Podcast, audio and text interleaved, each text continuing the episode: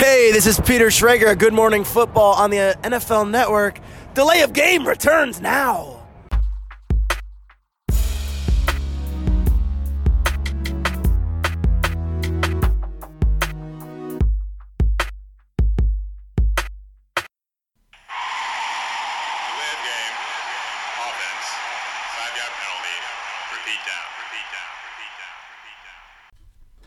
Dritte Episode in sechs Tagen, die 90. insgesamt und wir sind endlich in der Woche, in der die NFL in die Regular Season startet. Juhu! Herzlich willkommen zu Delay of Game, dem Football Podcast. Wir begrüßen euch einmal mehr aufs Herzlichste. Bei mir ist der Christian Hallo. und ebenso am Start der Max. Hallo? Ja, habt ihr noch Bock auf Podcast? Also Klar, ich meine, äh, der dritte innerhalb von äh, jetzt äh, sechs oder sieben Tagen, was war es genau? Ähm, ja, ist ja auch schon stramm, aber wir haben es einrichten können, auch an diesem Montagabend, bevor ich nochmal eine kleine Dienstreise auf mich nehme und dann am Donnerstag in der Nacht auf Freitag es ja losgeht. Äh, bevor es hier losgeht, heute, vergesse ich es nicht, die Bierfrage. Christian, was hast du am Start? Ein Lauterbacher Pilz. Das ist mir zugetragen worden, dass das gut ist. Aus Hessens ältester Familienbrauerei. Okay, hat- Bin mal gespannt. Wenn es aus Hessen kommt, hat es nichts mit Boris Lauterbach von Fettes Brot zu tun. Der kommt ja aus dem hohen Norden. Aber Ein klingt Pilz. ganz gut. Äh, Benediktiner Hell aus Bayern. Bin mal gespannt. Lagerbier. Hattest Ist- du im Kühlschrank, Tobi? Empfohlen vom Mountainverein auch, Ja, oder? natürlich, vom Bayerischen Mountainverein. Der Düsseldorfer Mountainverein ist ja gerade Den in der gründen Entstehung. Da ja. sind wir ja noch in der Planung. Ja, ich habe hier äh, Kona Brewing aus äh, dem wunderschönen äh, Hawaii. Äh, hier steht zwar Flensburg Handewitt drauf, aber ähm, importiert. Ja. Coco Brown, ein äh, Ale mit äh, Coconut Flavor. Mal gucken, ob der so ist. Also von, ja- von der Farbe her sieht es eher ein bisschen aus wie ein Altbier, ein schlechtes, aber.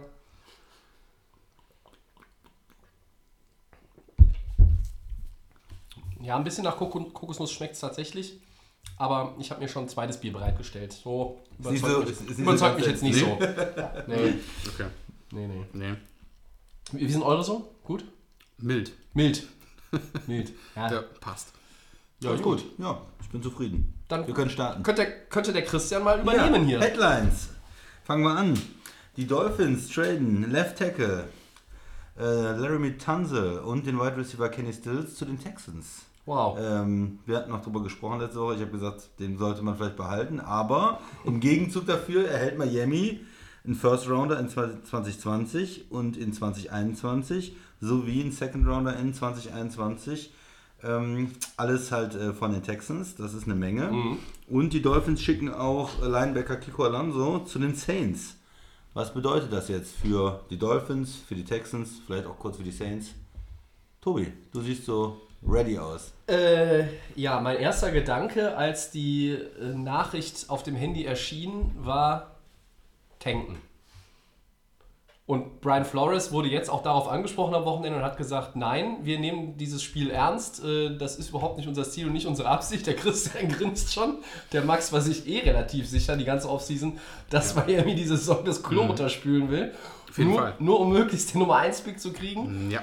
Und äh, also wenn es so weitergeht und sie noch ein bisschen, irgendwann gehen die wahrscheinlich die Spieler aus, um äh, weitere Draftpicks zu akquirieren. Aber am Ende hat Miami wahrscheinlich äh, 10 der ersten 16 Picks der ersten Runde in 2020. So muss es sein. ja? Ja, Also können die anderen Teams äh, quasi erst einmal drei Stunden beim Draft im April 2020 sich hinlegen und eine Runde schlafen. Keine Ahnung. Also das Tanken war mein erster äh, Eindruck. Wir haben es gesagt, Christian Tanzel war für mich so die Grenze. Der Spieler, der eigentlich untradable ist für Miami, weil man sagt, irgendwo brauche ich einen Anker, äh, um den ich hier was aufbaue. Und wenn ich einen Left Tackle habe, der jetzt so am Ende seines Rookie-Vertrages ist und eigentlich sich immer weiter verbessert hat und wir haben es ja am Freitag auch angedeutet, in Episode 89, vielleicht das Zeug hat, einer der Top-Left-Tackle in dieser Liga zu werden in den nächsten ein, zwei, drei Jahren, äh, dann wundert mich das schon sehr. Ähm, für Miami ist es aber trotzdem irgendwo kein schlechter Deal, weil sie kriegen natürlich einen Haufen Picks. Die werden mutmaßlich, wenn die Houston Texans ungefähr auf dem Level spielen, auf dem sie alle sehen, irgendwo in den 20ern sein. Zwischen 20 und 32, sage ich jetzt mal zumindest. Weil sie ein Playoff-Team werden. Ähm, was bedeutet es für die Texans aus meiner Sicht erst einmal, dass du endlich einen vernünftigen Left Tackle hast? Äh, wer war denn zuletzt Left Tackle? War es Dwayne Brown oder wer hat bei den Texans Left Tackle gespielt? Ich bin mir jetzt der gerade war der nicht letzte sicher. gute. Äh, Ja, Left und Tackle, der- den haben sie nach Seattle. Der äh, war dann abgegeben, ja, ja. Und, Und letztes Jahr ist es, ist es schwierig. ja, für die 62 Texans. Quarterback-Sacks waren es letztes Jahr. Ja. Ja, Max, wie siehst du die ganze Nummer? Ja, äh, das Handy hat natürlich vibriert am Wochenende. Ich war ganz überrascht, dass dann doch irgendwie ähm, erst hieß es ja, dass Clowney ja zu den Dolphins kommen sollte. Da hatten wir auch drüber diskutiert.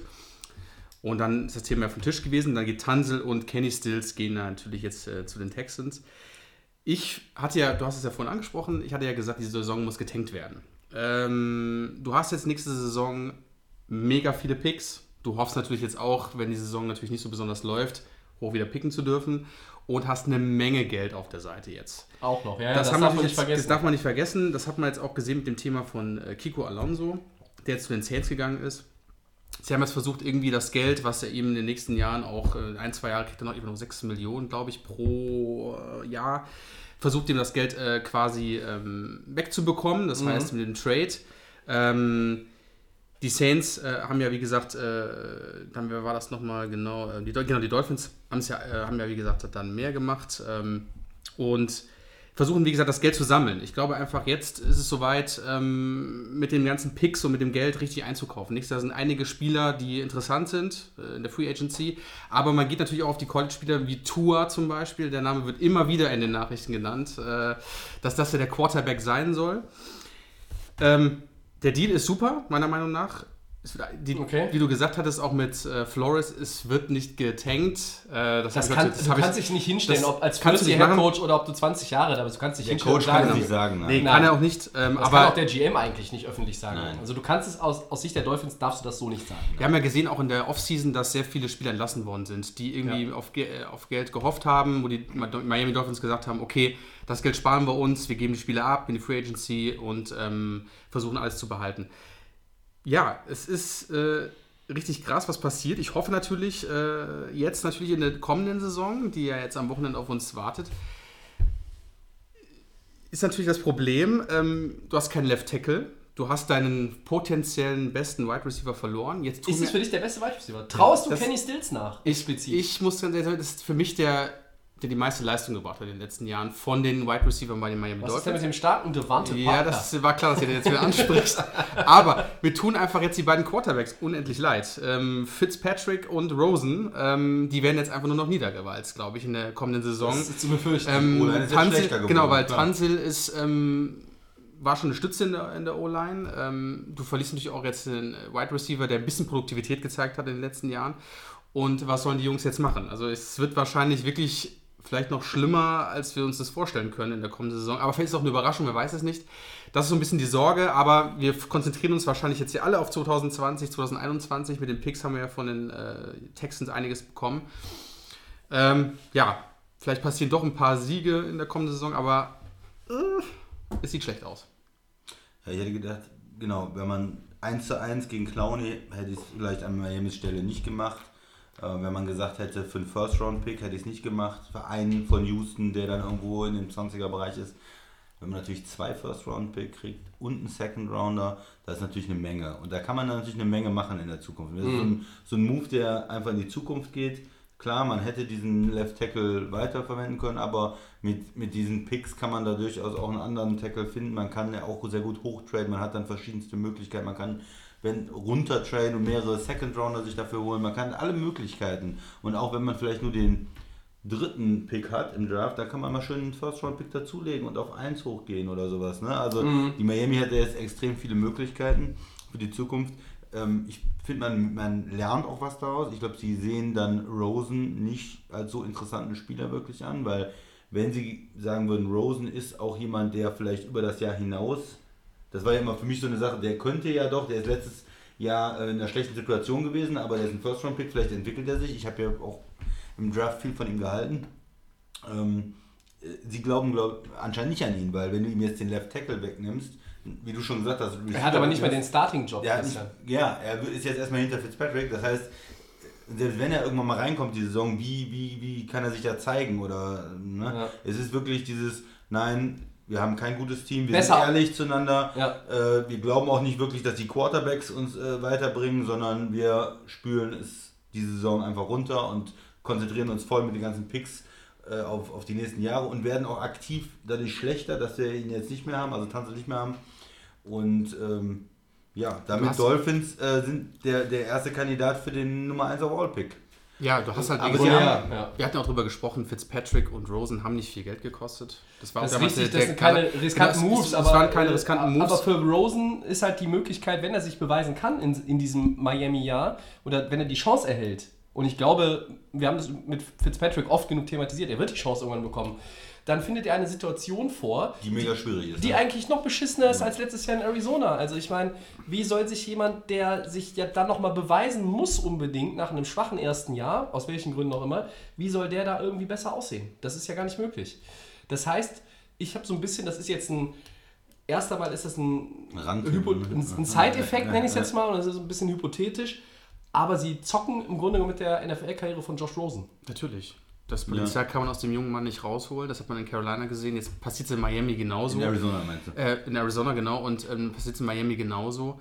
Ähm, wer weiß, wo der, wo der Mann nächstes Jahr steht, aber vielleicht noch im Trikot der Miami Dolphins ist oder vielleicht bei einem anderen Team oder vielleicht gar nirgendwo in die Chance hat, weil die anderen Teams auch nicht sehen können, okay, was bringt dieser junge Mann uns. Wenn solange er auf dem Rookie-Vertrag ist, kannst du den immer noch Genau, preisgünstig kannst du immer noch irgendwo ausprobieren. günstige ne? nehmen, genau. Es gibt Teams, die brauchen in der Zukunft mal neue Quarterbacks. Aber das Thema, Irgendwann. was jetzt, in, äh, was jetzt bei den Cardinals passiert ist, das traue ich Miami auch für nächstes Jahr zu. Das Thema mit dem Pick, ob zu Ja, da, Quarterback. die Quarterbacks sind auch die- nächstes Jahr wieder mehr weiter oben. Letztes Jahr waren es also die Defensive-Spieler, die dann sehr hoch gehandelt Die worden sind ja sind. sowieso viel zu weit oben, jedes Genau, Mal. der und ähm, trotzdem äh, gehe ich davon aus, dass sie schon einen Blick auf Tour haben, auf jeden Fall. Das ist einfach, äh, das ist, braucht man nicht Ich diskutieren. werfe heute aber Strong rein, ne? Oklahoma. Hast du gesehen, was Abs- er am Wochenende Der gemacht war hat? auch brutal stark. Also als ich Ähm, die Statline gesehen habe, Deswegen die Quarterbacks werden wieder ganz hoch ge geratet, wie, wie natürlich immer, ist klar, aber ähm, das kann ich mir gut vorstellen. Du gehst mit Rosen nicht mehr weiter, Fitzmagic hast du für zwei Jahre, ähm, Der hast als Backup. Backup. Ähm, Der kann mit seiner Erfahrung den jungen Mann dann auch nach oben bringen, der dann vielleicht kommen wird. Und ähm, ja, es deutet halt darauf hin. Und du kannst natürlich dann irgendwo, wie du gesagt hast, einen Left Tackle die organisieren, einen starken Rookie, was auch immer. Die Free Agency sind einige Namen, habe ich mir die Liste angeschaut, die da ähm, offen sind und mit so viel Salary Ja. Cap, den du hast. Ich glaube, das wird so. Ich glaube, die Colts haben noch relativ viel immer noch Ja. und dann in Miami, die nehmen sich, glaube ich, nicht viel. Und da kannst du endlich mal einkaufen gehen. Was wir eigentlich über Jahre lang, du hast sieben Jahre lang mit Tannehill da rumgefummelt, du hast vielen Leuten Geld gegeben, ähm, wie Devante Stimmt, Parker. Es ist ja. einfach so, du hast einfach Geld verschwendet und jetzt machen sie es genau richtig. Sie cutten die Leute, sammeln ihre Kohle und wollen jetzt hoffentlich, man darf auch nicht vergessen, Ja. ist ein Umdenken ist ein passiert. Plan da Aber Miami, du musst ne? natürlich auch dann nächstes Jahr auch dann schlau sein, auch da auch zuschlagen und den Free Agent Spielern ähm, so ein bisschen sagen, kommt zu uns. So wie eigentlich auch der Umbruch ist eigentlich so, wie es bei Cleveland war, weil Cleveland hat auch vor ein, zwei Jahren aussortiert und hat jetzt langsam den Rebuild gemacht. Ne? Die haben ihre ganzen Packs, Picks jetzt aufgebaut, die ganzen Defensive-Spieler und jetzt auch mit dem, mit Quarterback und jetzt kommen die ganz so langsam, kommen die Browns. Ich glaube, da haben die Dolphins sich auf jeden Fall was abgeschaut. Ich muss noch gerade kurz einhaken, Jalen Hurts heißt der Oklahoma Quarterback natürlich. Nicht, dass jemand meint, ich hätte das verdreht. Habe ich nämlich gerade. Ähm, Jalen Hurts, ja. Nicht, dass Die Performance, meint, war, verdreht, die Performance war strong, ja? Ja. ja. Und er heißt Hurts, ne? Also er heißt nicht strong und hat sich wehgetan, sondern andersrum. So. Sehr gut. So, Ich dein möchte Gedanke noch was, ja, ja. Ich möchte noch was zu Houston sagen. Da müssen wir Ja. Ja. auf die Seite auch gucken. Äh, die sind ja ganz schön verzweifelt gewesen. Die haben einfach die äh, O-Line und äh, Die geben aber viel ab für den Left Tackle. ja, Sorry, ja diese, ich sage ich ja, die sind verzweifelt gewesen. Ne? Die haben äh, gemerkt, Mensch, letzte Saison das lief überhaupt nicht mit der O-Line. Wir sind da zu schwach. Die haben versucht Draftpicks zu investieren, aber schon beim Draft haben wir gesagt, hm, habt ihr da eigentlich die richtigen Leute geholt? Ist das so? Und anscheinend war das auch äh, im Training in der Preseason nicht so. Wenn du jeden Tag siehst, dass JJ Watt äh, deine O-Line zerstört und, und Clowney im Backfield ist die ganze Zeit und merkst, hm, unsere Line ist einfach nicht gut genug. Watson könnte sich wieder verletzen ja. musste einfach den Schritt machen. Ne? Ähm, aber die zahlen einen extremen Preis dafür, für jemand, der gut ist, äh, noch Potenzial hat, weil jung ist, aber auch nicht die absolute Creme de la Creme ist. ist nicht sehr gut, ja. all- Er ist gut, all aber nicht sehr gut, ja. ähm, äh, Wo man jetzt sagt, der kommt auf jeden Fall in die Hall of Fame, sondern es ist, es ist viel dann mit zwei First-Round-Picks und einem Ja. Second-Rounder für äh, Tansel und ja, die Houston geht all in dieses Jahr. Was mich ein bisschen stört, ist dann, dass die Clowny dann auf der anderen Seite ähm, ja, abgegeben haben. Aber dazu kommen wir gleich. ja. Genau, ich wollte kurz noch sagen, du hast Kenny, du hast jetzt Tanzel und Kenny Stills. Also für Miami, sagen wir mal ehrlich, kein Problem. Ne? Du gibst Stills ab, alles easy. Nur für bei Houston habe ich es nicht ganz verstanden. Das ist dann der dritte Wide Receiver. Du hast dann Fuller, Hopkins und dann wahrscheinlich Stills in, in Und Kiki QT, also ich QT finde insgesamt ist das Also- jetzt schon relativ ausgeglichen, was den Receiving Core angeht, Genau, also bei Houston. Man Hopkins steht über allem, aber ähm, ich finde halt aus Houston Sicht, die, die, die Spieler, die du bekommst, das ist natürlich schon, schon doll. Ja? Also Stills ist jetzt nicht einer, wo du sagst, boah, kenne ich Stills alleine als Trade, sagst du, oh super. Aber es ist einfach, es war ein teurer. Natürlich Ja, war es teuer war für teuer. Für den vierten Receiver. Für den, für den, so. für den Ja. dritten oder vierten Ja, aber du, weißt zahl- du, gibst ja, du gibst ja vielleicht, ähm, Der Second Rounder ist für Stills und die beiden First Rounder. dann ist es Da immer noch teuer. Weil ja, für Stills ein Second Rounder ja, ist vielleicht ist- auch ein zu hoher Preis. zu Und hoch, zwei ja. First Rounder für den Tackle ist auch ein hoher Preis. Aber du hast das richtige Stichwort gesagt, Christian, verzweifelt. Ja. ein Satz noch von mir äh, zu Alonso und den Saints. Da gibt es noch mal ein bisschen Veteran Help auf der Linebacker-Position. Ähm, ich bin gespannt, in welcher Form die Saints wirklich Verwendung für Alonso haben, der meiner Meinung nach seine besten Tage hinter sich hat.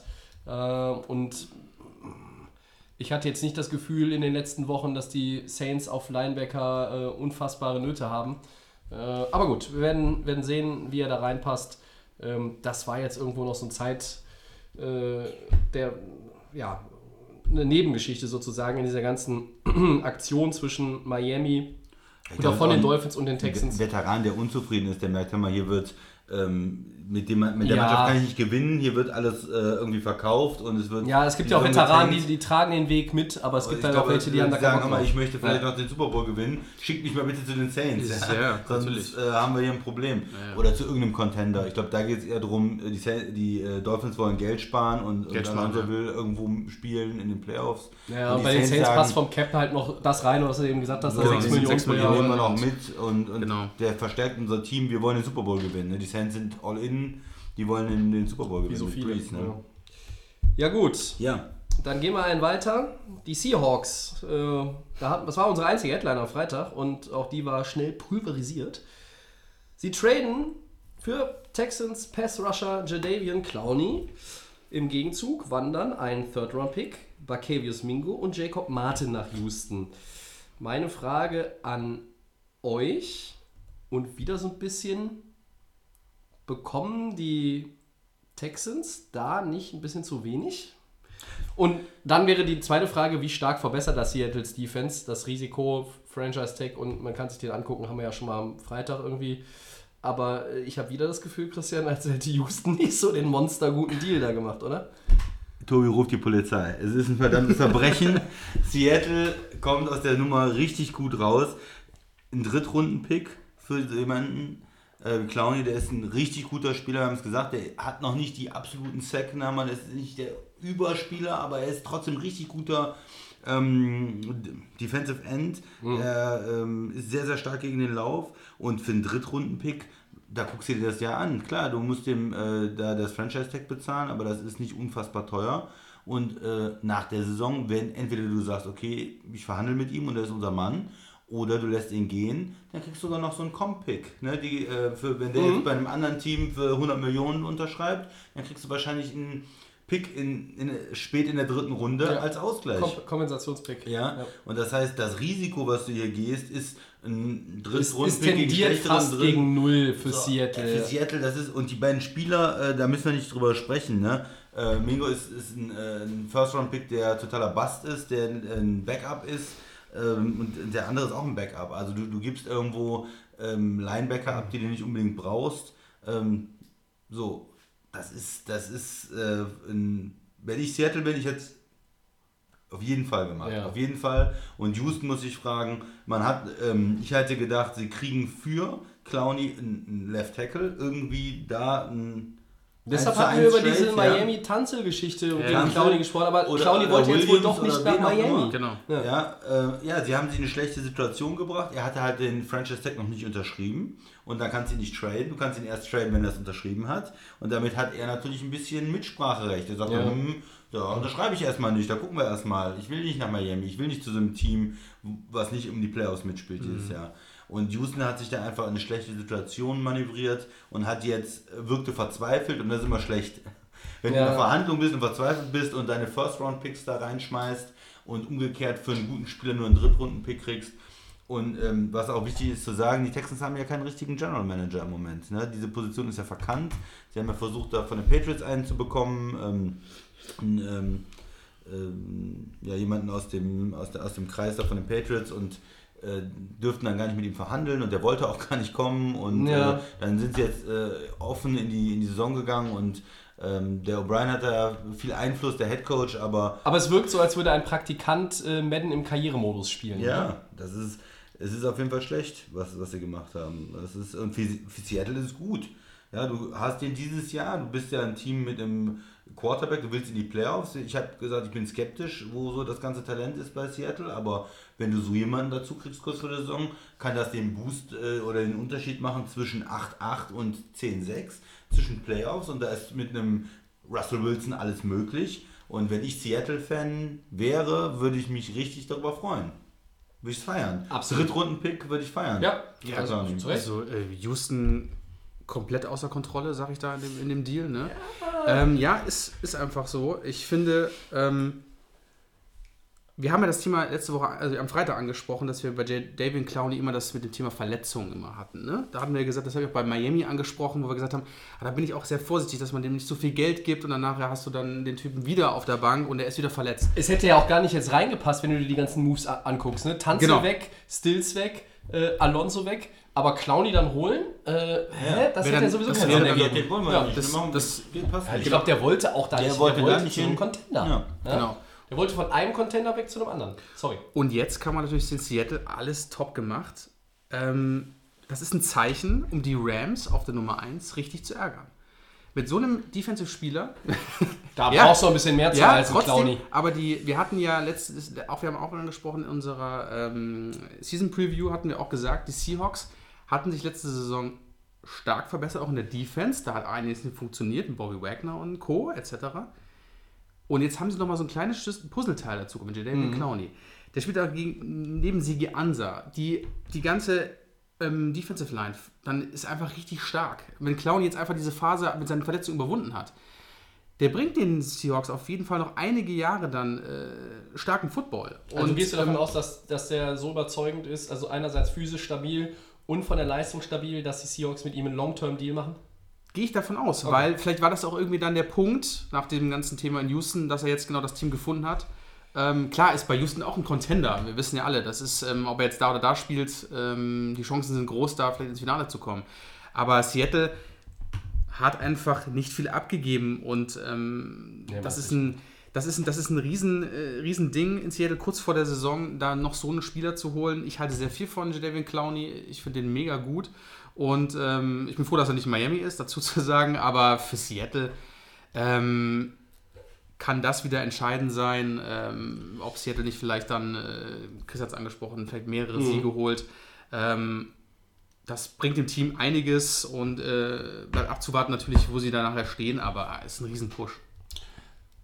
Ja, man muss auch sehen, Seattle hat äh, Frank Clark äh, vor der Saison getradet nach Kansas City, haben quasi einen Pass-Rusher weggegeben, haben gesagt, dem geben wir nicht das ganze Geld, den geben wir mal schön nach Kansas City, kassieren dafür einen First-Round-Pick und holen sich jetzt einen anderen, den sie sich ein Jahr auf dem Franchise-Tag angucken können und danach entscheiden können, ob sie ihm das Geld geben oder nicht.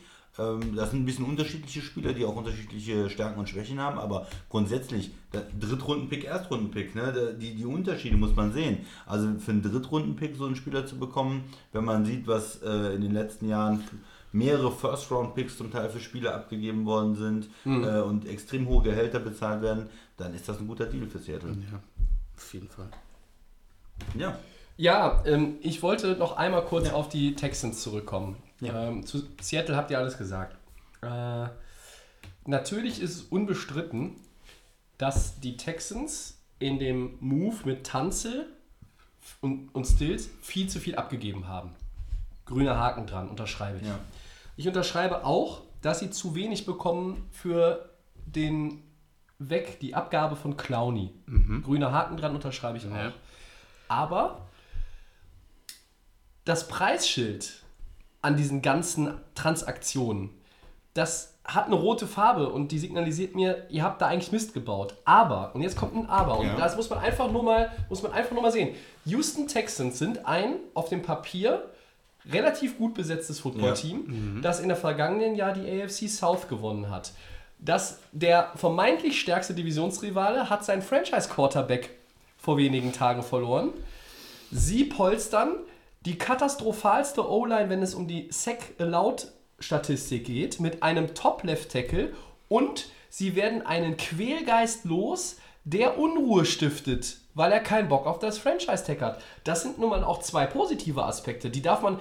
Preis, habt ihr völlig recht, stimmt nicht. Genau. Aber ich mache zwei Baustellen zu damit. Also das möchte ich nur noch mal irgendwo Ja. auch, das möchte ich noch mal betonen. Absolut. Ja, Wenn man sich das rein sportlich anguckt, man hat eine, eine Stärke, man ist stark in der D-Line, man gibt Clowney ab und holt sich dafür einen Left Tackle. Da würde ich grundsätzlich erstmal sagen, für die Saison ist das positiv. Das Team ist jetzt ausgeglichener besetzt, mit, äh, die Ja. O-Line ist etwas stärker und ähm, für die Saison, für diese Saison ist es ein positives Zeichen.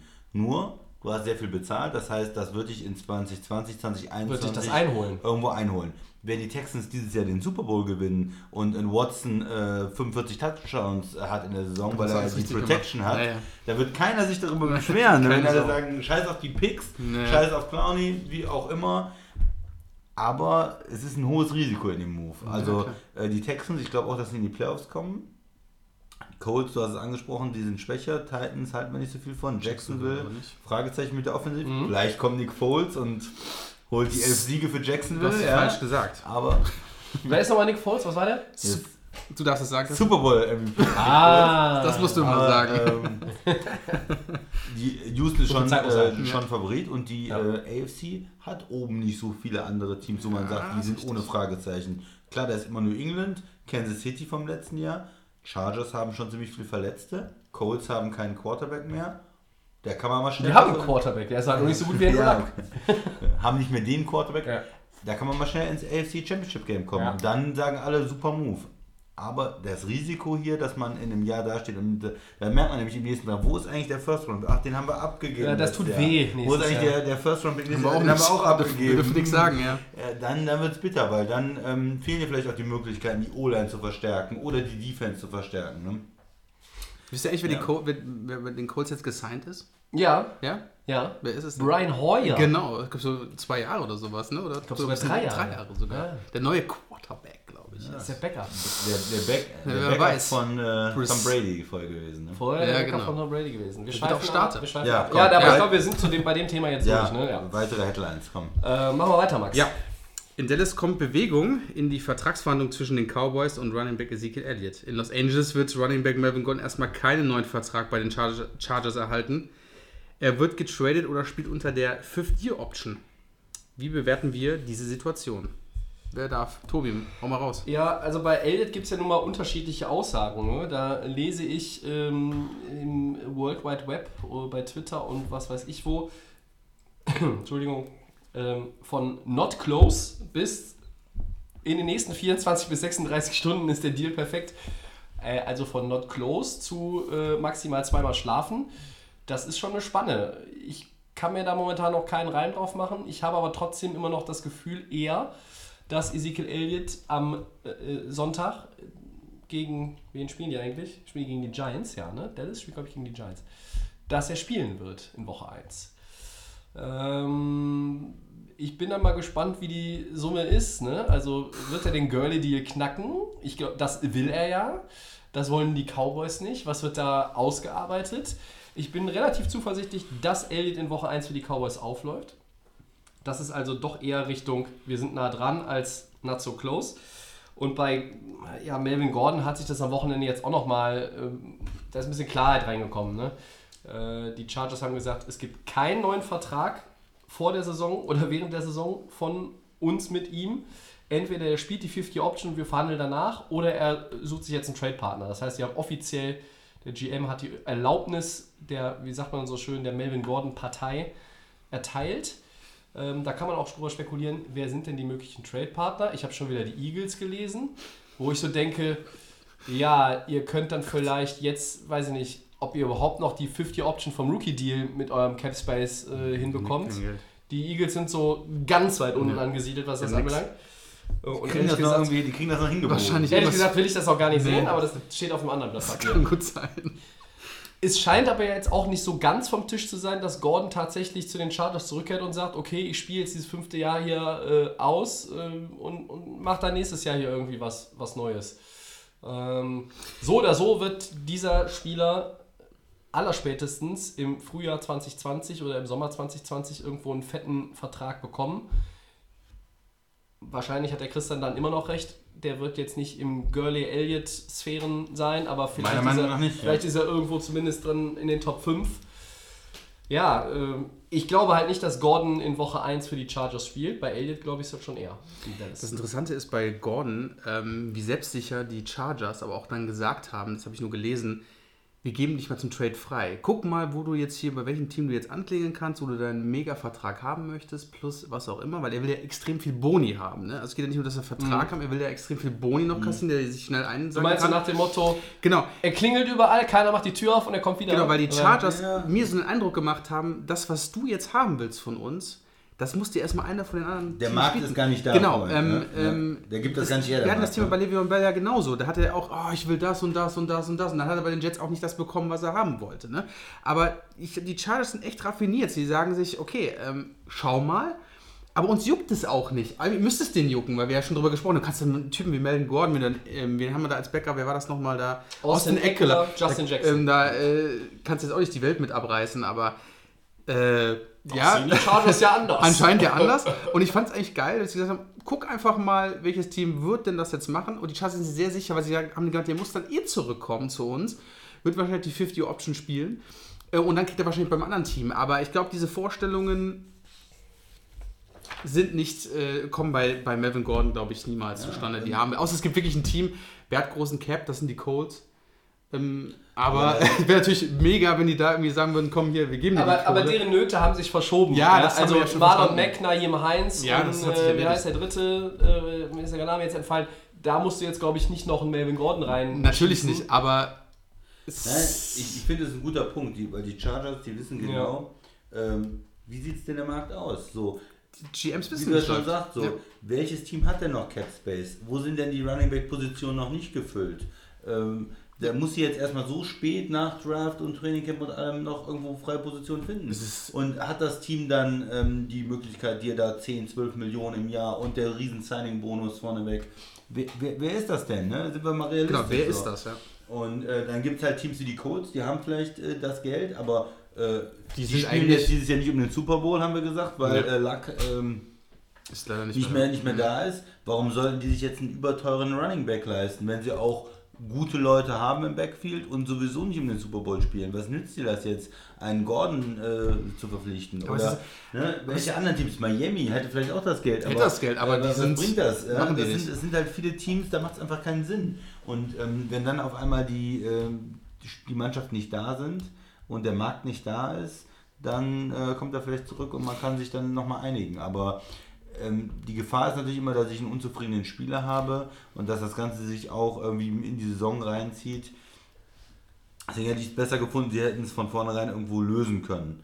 Hm, Vielleicht noch zu Elliott. Ich glaube ja, ich, ich habe glaube ich auch beim letzten Mal gesagt, dass ich nicht unbedingt glaube, dass es schon so schnell zu einem Vertrag kommt mit, äh, mit Elliott und dass er erstmal in Ro- Woche 1 nicht dabei ist. Also ich bin über Elliott auch total verwirrt. Du hörst immer das eine und das andere.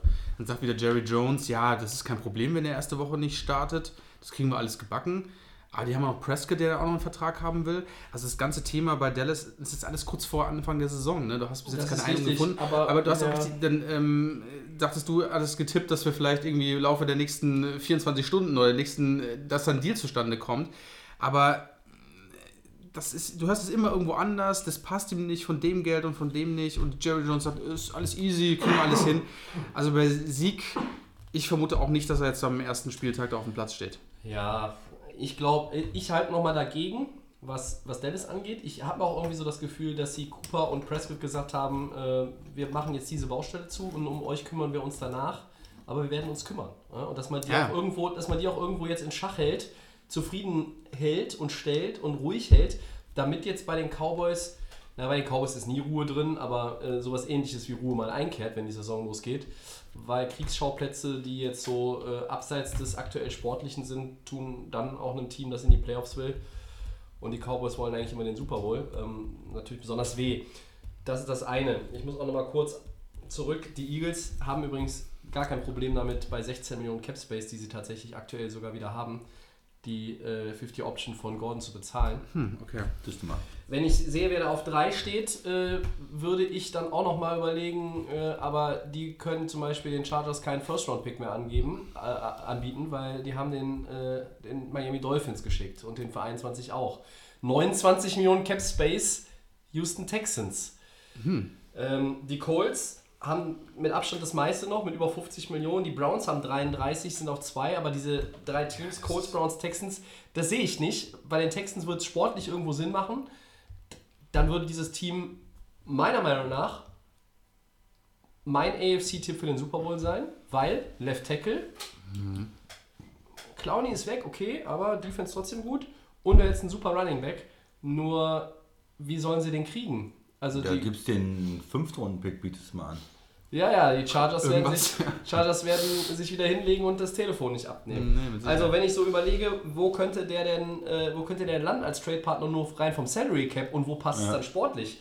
Da sehe ich ja nur, die Colts glaube ich nicht dran, die Browns glaube ich nicht dran, die Texans glaube ich nicht dran, weil überhaupt nicht möglich. Dann kommen die Dolphins, die Bills, die Titans. Uff. Ja, nur Einen habe ich noch als Ja. äh, Außenseiter. Die 49ers. Die haben 21 Millionen. Braun, die haben schon so viele Runningbacks verpflichtet. Ja, aber die haben auch Jarek McKinnon auf die Injured Reserve setzen müssen. Das haben sie auch ein Problem. Tevin Schon Coleman, wieder übrigens. Coleman und Brader sind jetzt auch nicht. Ja, Tevin Ja, Coleman, gut. Matt Brady Ja. sind nicht so schlecht, Nee, deshalb sag ich ja nicht. es ist auch irgendwo so ein Außenseiter-Tipp, aber Aber ich bleibe mal bei den Texans. Ähm, sei, denkst du denn, dass die Chargers überhaupt einen First-Round-Pick kriegen würden für Gordon?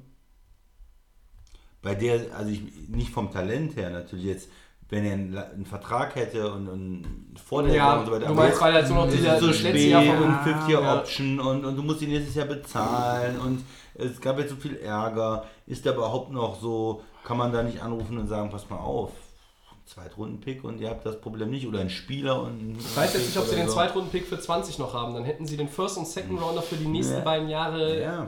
weggegeben. Das ist aber ein Nur gutes- ich, ich glaube, Argument. wir sind mittlerweile nicht mehr unbedingt bei dem First-Round-Pick Gordon, weil die Situation so verfahren ist. Es kommt ja immer darauf an, ob du Möglichkeiten hast. Wir haben es jetzt gesehen, Clowny geht für einen Drittrunden-Pick nach Seattle. Ja, war ein Äh, ja. weil es äh, ein unzufriedener Spieler war, weil es äh, ne, nicht weiterging. Vielleicht kann man auch für einen Drittrunden-Pick einen Melvin Gordon bekommen und irgendwie Die zwei Chargers Spieler werden, dazu Char oder Chargers sowas. werden sagen, gebt uns den Drittrunden-Pick, den ihr bekommen habt und den Zweitrunden-Pick für 20, den ihr noch habt, falls ihr ihn noch habt. Ähm, das wäre auch wieder wär- relativ viel. wär- Aber es wäre halt kein First. Aber wie gesagt, die, die Texans haben ja gar nicht die Möglichkeiten, First Runner. Die Chargers werden nicht sagen, ja, wir nehmen aber einen First Runner für 2023. Äh, das ist ja Quatsch.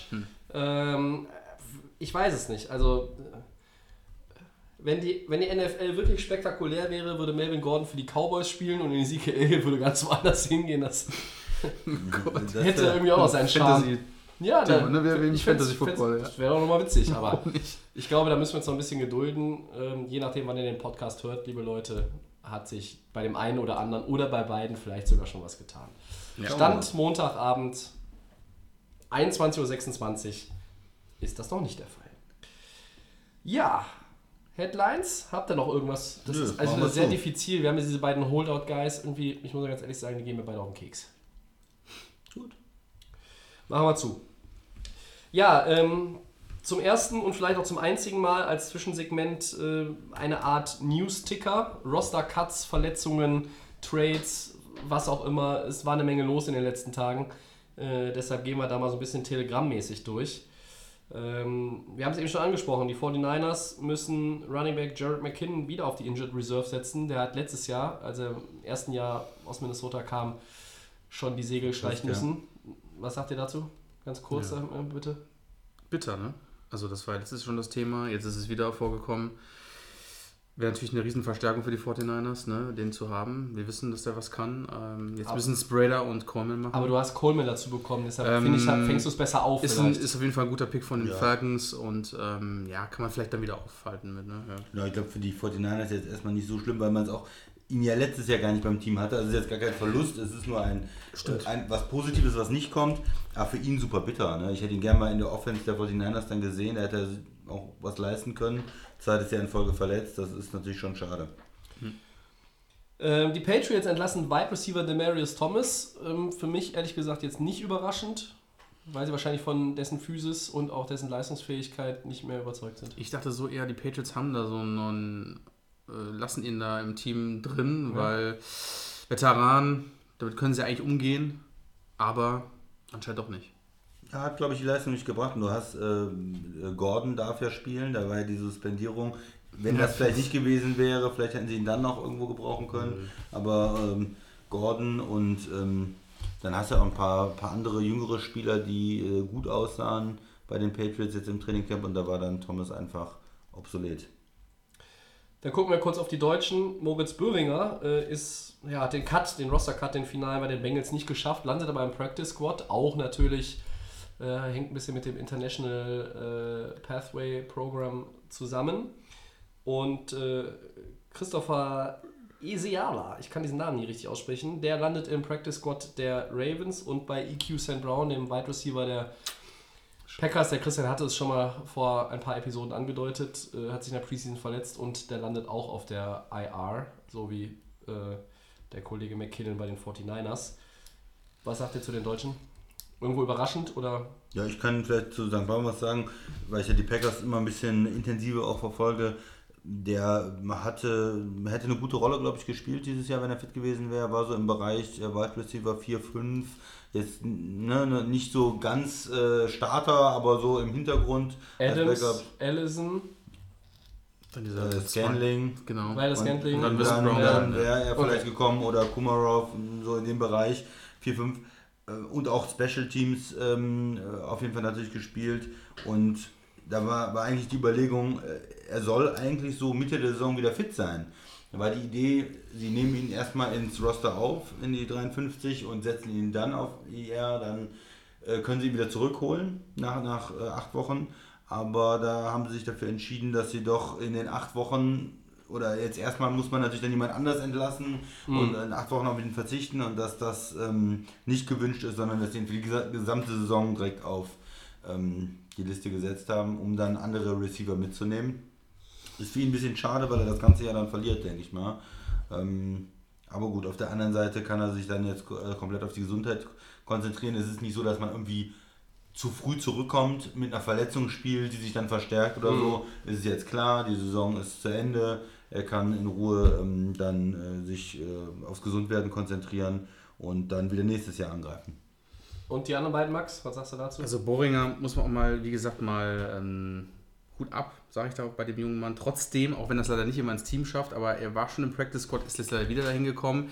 Aber der Junge beißt irgendwie sich trotzdem durch. Ich denke mal, Beißt dich fest in der beißt sich fest, versucht ja? es zumindest immer wieder. Ähm, vielleicht wird es auch nie funktionieren, aber ich glaube, er wird auch nächstes Jahr wieder angreifen und trotzdem versuchen, wieder in dieses Team zu kommen. Na, du hast ja, vielleicht kriegst du im Laufe der Saison ja auch noch deine Chance. Genau, Wirst du, kann- hochgezogen. Kann irgendwas sein. Ja. Ähm, bei Christopher Ezeala, so Ezeala heißt er, glaube ich, genau, ähm, der kam ja aus Ingolstadt. Ich glaube, da hat es einfach von der, ich glaube, das ist einfach der, der Sprung von Deutschland in die NFL ist, glaube ich, einfach Riesig dann. Ne? riesig. Ich glaube, das ist einfach nicht, wenn du vom College Klar. dann in die NFL gehst. Und ich glaube, das hat wahrscheinlich bei ihm nicht gereicht. Er darf trotzdem den Practice Squad. Und vielleicht gibt auch für ihn dann noch irgendwann mal eine Chance. Aber gut zu sehen, dass wir trotzdem ein paar Deutsche haben, die da ähm, rumlaufen. Ja, nach wie vor. Ja. Ähm, dann haben wir Letzter noch Punkt, einen, ne? haben wir immer schon mal kurz angesprochen. Brian Hoyer, neuer Backup-Quarterback bei den Colts. Was sagt ihr? Ja, die braucht natürlich jetzt irgendwie ein Backup und äh, das ist einer der be besseren, die noch verfügbar sind, würde ich sagen. Äh, Heuer ist solider Mann und äh, ist jetzt in New England nicht mehr gebraucht und spielt jetzt bei den Colts. Ist er nicht sogar gut. auch ähm, Super Bowl Champion mit den Patriots? Ich glaube schon, ne? Ja. Also dann bist du ja eigentlich schon quasi. Aber Guter nicht, nicht Super Bowl MVP. Nee, das ist da richtig. Nee, nee. Ähm, äh, ist, glaube ich, nicht schlecht. Äh, ist auch ein Veteran. Mhm. Und äh, der kann da den jungen Preset auf jeden Fall mit unterstützen. Finde ich ganz Ja. gut. ja, wenn das Preset-Experiment, nenne ich es jetzt mal, nicht funktioniert, werden die Colts nicht natürlich auch 2020 sich nach einem neuen Also Tour gehört Signal Für Corner. Miami, ja? Ja, ich bin mir nicht sicher, ob man den wirklich äh, als Miami Braucht, ja. sollte. Ich bin mal gespannt. Also ich, heu, hier und heute ist Jalen Hurts mein äh, Favorit. Aber gut. Ja, dann kommen wir zur Season Preview Part 6 NFC Favoriten und damit der letzte Teil, bevor dann endlich die Saison losgeht. Jetzt könntet ihr natürlich auch meinen, wir haben uns verzählt und haben deshalb drei Podcasts in einer Woche gemacht. Das hat aber noch einen ganz anderen Hintergrund. Dazu nach den Four Downs nochmal mehr. Jetzt erst einmal unsere NFC-Favoriten. Wir gehen wie immer in der äh, Anzahl der Siege aufsteigend und wir beginnen mit den 8-7-1. Oh je, wahrscheinlich ist unentschieden. Die 8-7-1 Vikings. Oder wie es bei 50 erste Dates so schön heißt, Go Vikings. Ähm, die Vikings, sie fangen an mit einem Heimspiel gegen Atlanta, sie fahren dann nach Green Bay, sie spielen gegen Oakland und fahren dann nach Chicago. Äh, 51.2, das ist der neunt schwerste Schedule, wenn es um die Percentage, Win Percentage der Gegner im Durchschnitt geht. Statistische Fakten für euch äh, als Diskussionseinstieg oder ihr könnt sie direkt beiseite schieben. Sie waren äh, die Nummer 4 mit der Defense, also mit der Total Defense in der NFL in 2018. Nummer 3 gegen den Pass. Das Problem ist eher so die Lauf-Offense. Lag auch daran, dass Devin Cook verletzt war, der ja jetzt eine gute Preseason hatte. Drittschlechteste Laufoffense der NFL und mit 35,8% erfolgreichen Third Downs die zweitschwächste Quote in der NFC.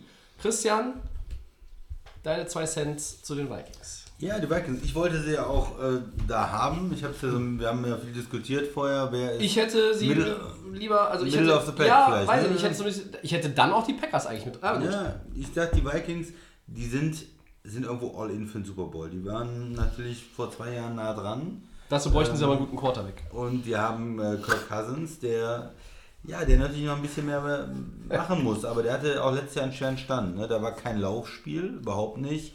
O-Line sah nicht so gut aus. Sie haben versucht, das äh, zu verbessern. Haben ja ähm, Bradbury, den äh, Center jetzt, ähm, First Round Pick geholt, um da die O-Line zu verstärken. Ähm, Riley Reeve als Left Tackle, das ist schon mal, schon mal ein Anfang, sagen wir mal, von, der- von der O-Line. Ich bin von der rechten Seite noch nicht so hundertprozentig überzeugt, aber zumindest Left Tackle und Center, das ähm, ist schon mal was, wenn der First Round Pick auch dementsprechend spielt. Ähm, starke Receiver, Thielen und Dix. Ist, ist eine Top-Kombi. Kennen alle, die sich mit NFL beschäftigen, denke ich mal. Ähm, ist ein Top-Receiver-Duo. Kirk Cousins. Dazu Kyle Rudolph haben sie ja weiter verpflichtet, haben sie nochmal auch Geld investiert und gesagt, der soll weiter Tight End sein. Sie haben ähm, Smith als Zweitrunden-Pick auch einen Tight End geholt. Das heißt, sie können jetzt auch viel mit so zwei Tight End Sets vielleicht spielen, den Lauf da auch ein bisschen mehr reinbringen und dann mit Play Action, weil äh, Kirk Cousins ist eigentlich auch ein sehr starker Play Action Quarterback. Das möchte ich eigentlich mehr noch von den Vikings sehen jetzt dieses, dieses Jahr. Und die große Frage ist dann Delvin Cook, kann er gesund bleiben? Er hat, ist ein talentierter Running Back, aber er muss natürlich fit bleiben und das ganze Jahr durchspielen, um dann auch das auf den, auf den Platz zu bringen. Das zur Offense.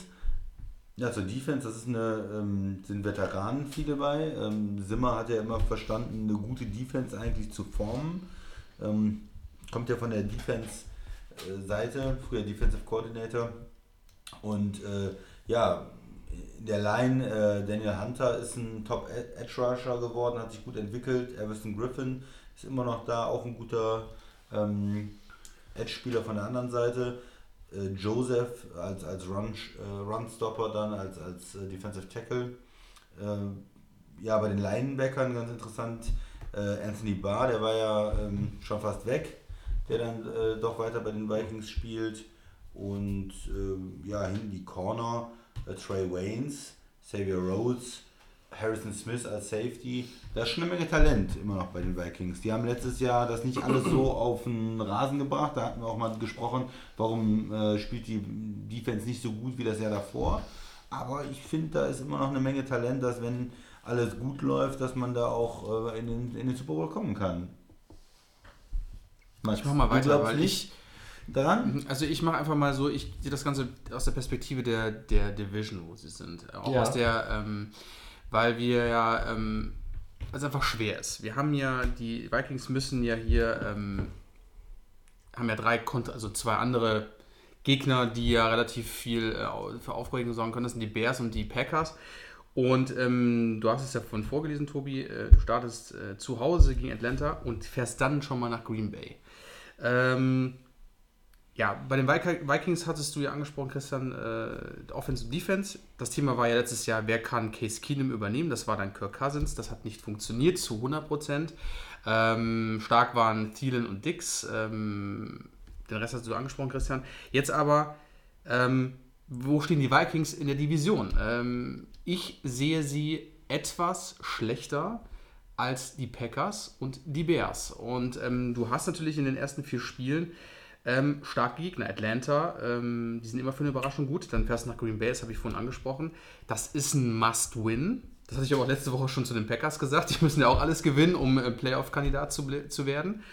Ähm, spielst dann zu Hause gegen Oakland. Alles gut. Und dann kommst du wieder zum nächsten, äh, zu, zu, den, äh, zu der Nummer 1 in der Division, zu Chicago.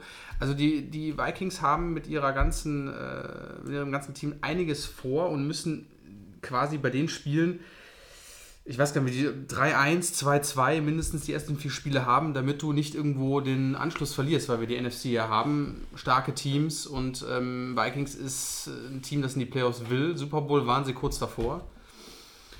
Ähm, und Cousins ist ein Quarterback, von dem ich eigentlich sehr, sehr viel halte. Es, Hältst du viel von, ja, ne? weil, weil in Washington hat er mir sehr, sehr gut gefallen damals. Ähm, auch wenn er natürlich nicht den Erfolg immer gebracht hat, aber ich mag ihn vom, Spiel, vom Spielstil her.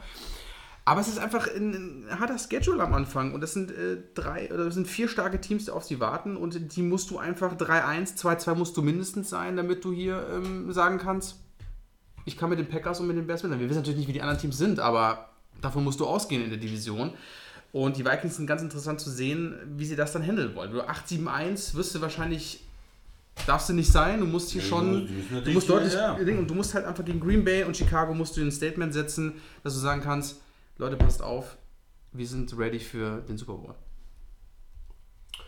Ja, ich bin von dem Potenzial der Defense auch eigentlich angetan auf dem Papier, muss ich auch ganz klar sagen. Ähm, ich glaube, dass die, dass die Line noch ein bisschen besser spielen kann und muss als im vergangenen Jahr.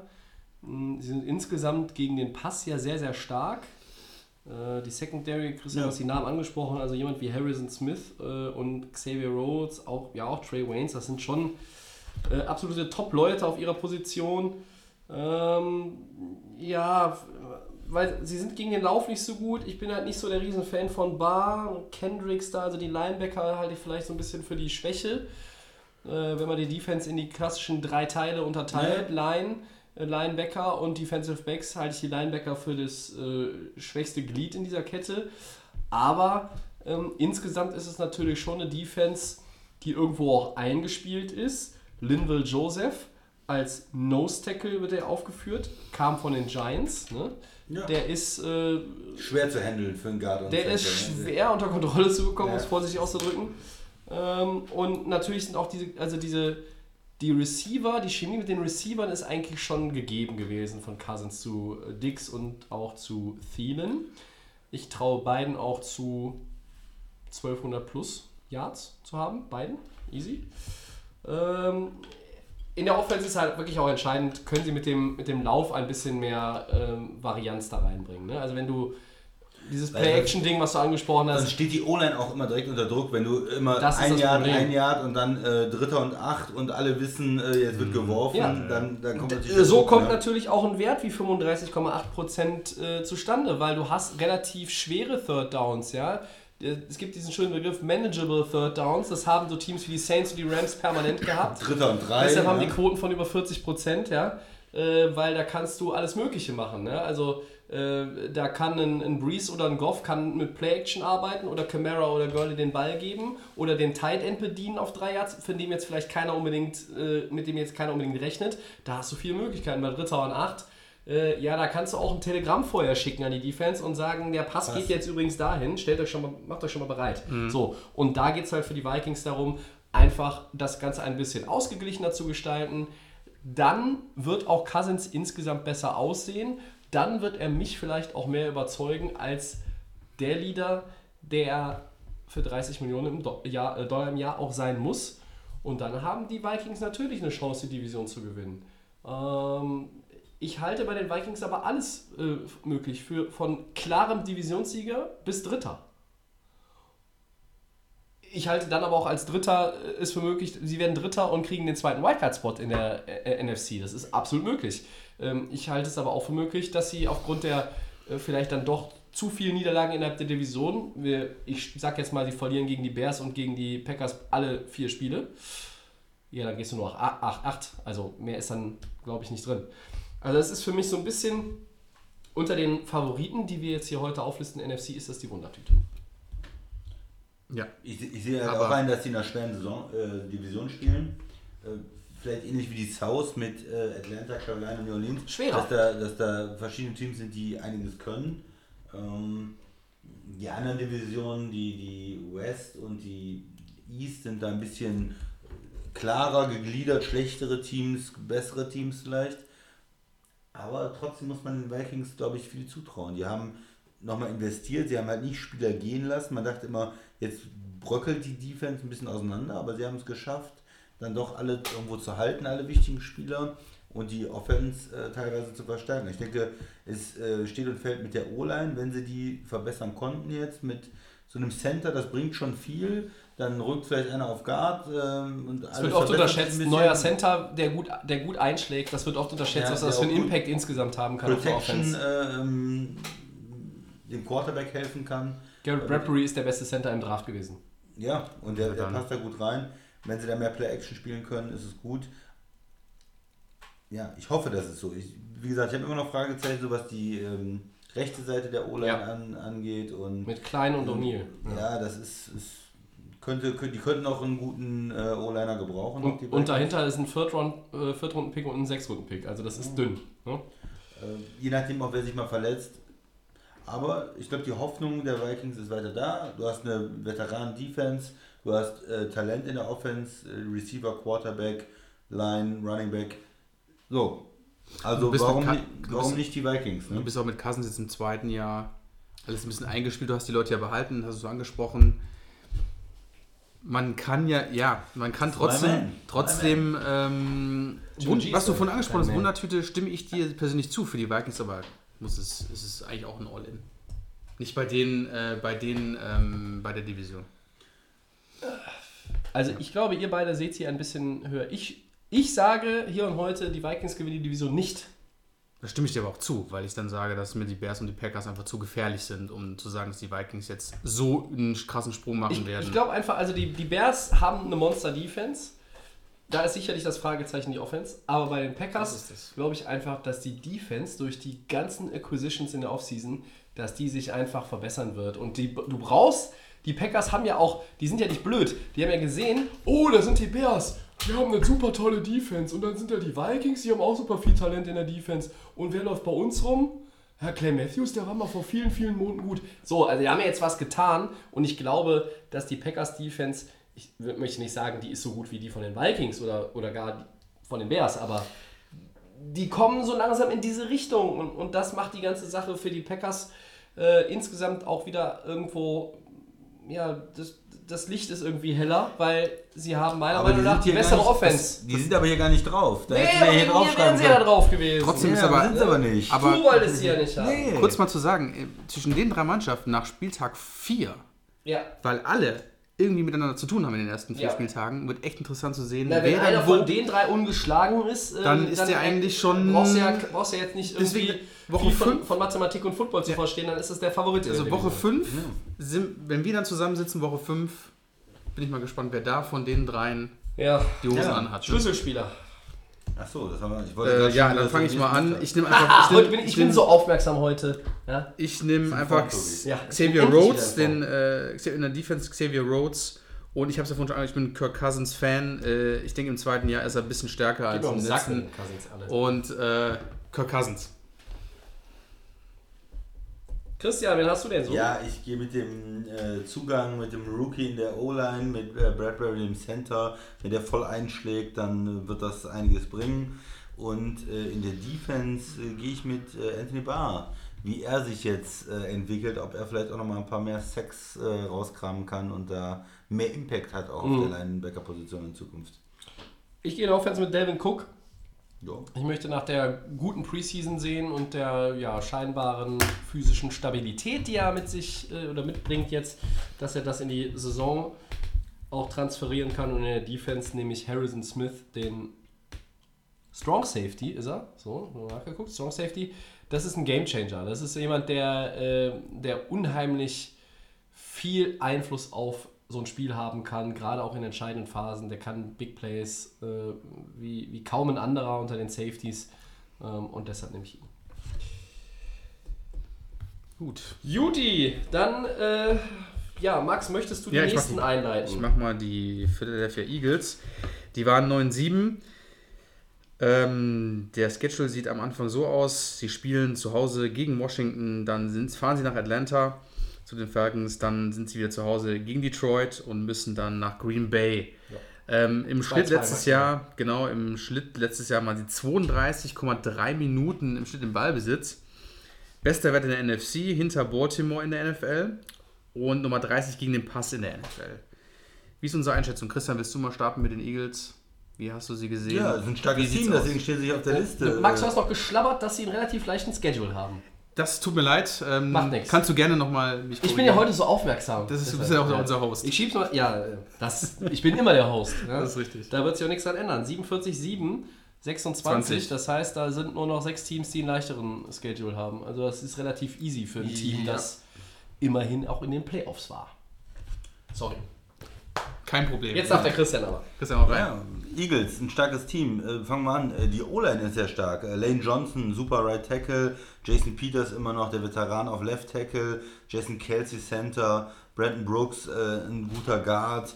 Ja, das heißt, äh, jetzt haben sie noch Dillard in der ersten Runde dazugekriegt für die O-Line, äh, vielleicht für die Zukunft als Left Tackle oder Right Tackle. Ja. Vielleicht spielt er auch mal Guard. Also da ist eine Menge Talent in der O-Line. Das ist immer eine gute, gute Sache, wenn du einfach da deine, die Stärke des Teams hast und die schweren Jungs da äh, gute Leistung zeigen. Du hast äh, Carson Wentz, das ist ein sehr talentierter Quarterback, das, wenn er spielt, äh, hat er auf einem extrem hohen Niveau gespielt. Er ist verletzungsanfällig, aber wenn er gespielt hat, spielt er gut. Wen haben sie verloren, Christian? Nick Foles, der Backup, spielt nicht mehr da. ähm, Tight End, äh, Zach, Zach Ertz, der in vielen, äh, bei vielen Fantasy-Freunden ganz hoch angesehen ist, einer der Top Tight Ends der Liga. Und äh, ja, Receiver finde ich es auch ordentlich. Ähm, äh, Jeffries, der äh, bei Chicago angefangen hat, ähm, Aguilar, äh, Deshaun Jackson haben sie jetzt wieder geholt als Gott. Speed Receiver nochmal. Das heißt, da sind Leute, Der Mann ist 50. Wie viel Speed kann er noch haben? der ist immer noch Der schnell, viel Speed der ist gut. Jahr. Ja. Der viel Ah, Speed. komm. Ja. Oh, doch. Und äh, das sind halt Spieler, die ein bisschen unterschiedlich sind. Ne? Der eine kommt mit Schwe Geschwindigkeit, der andere kommt mit äh, Körperlichkeit.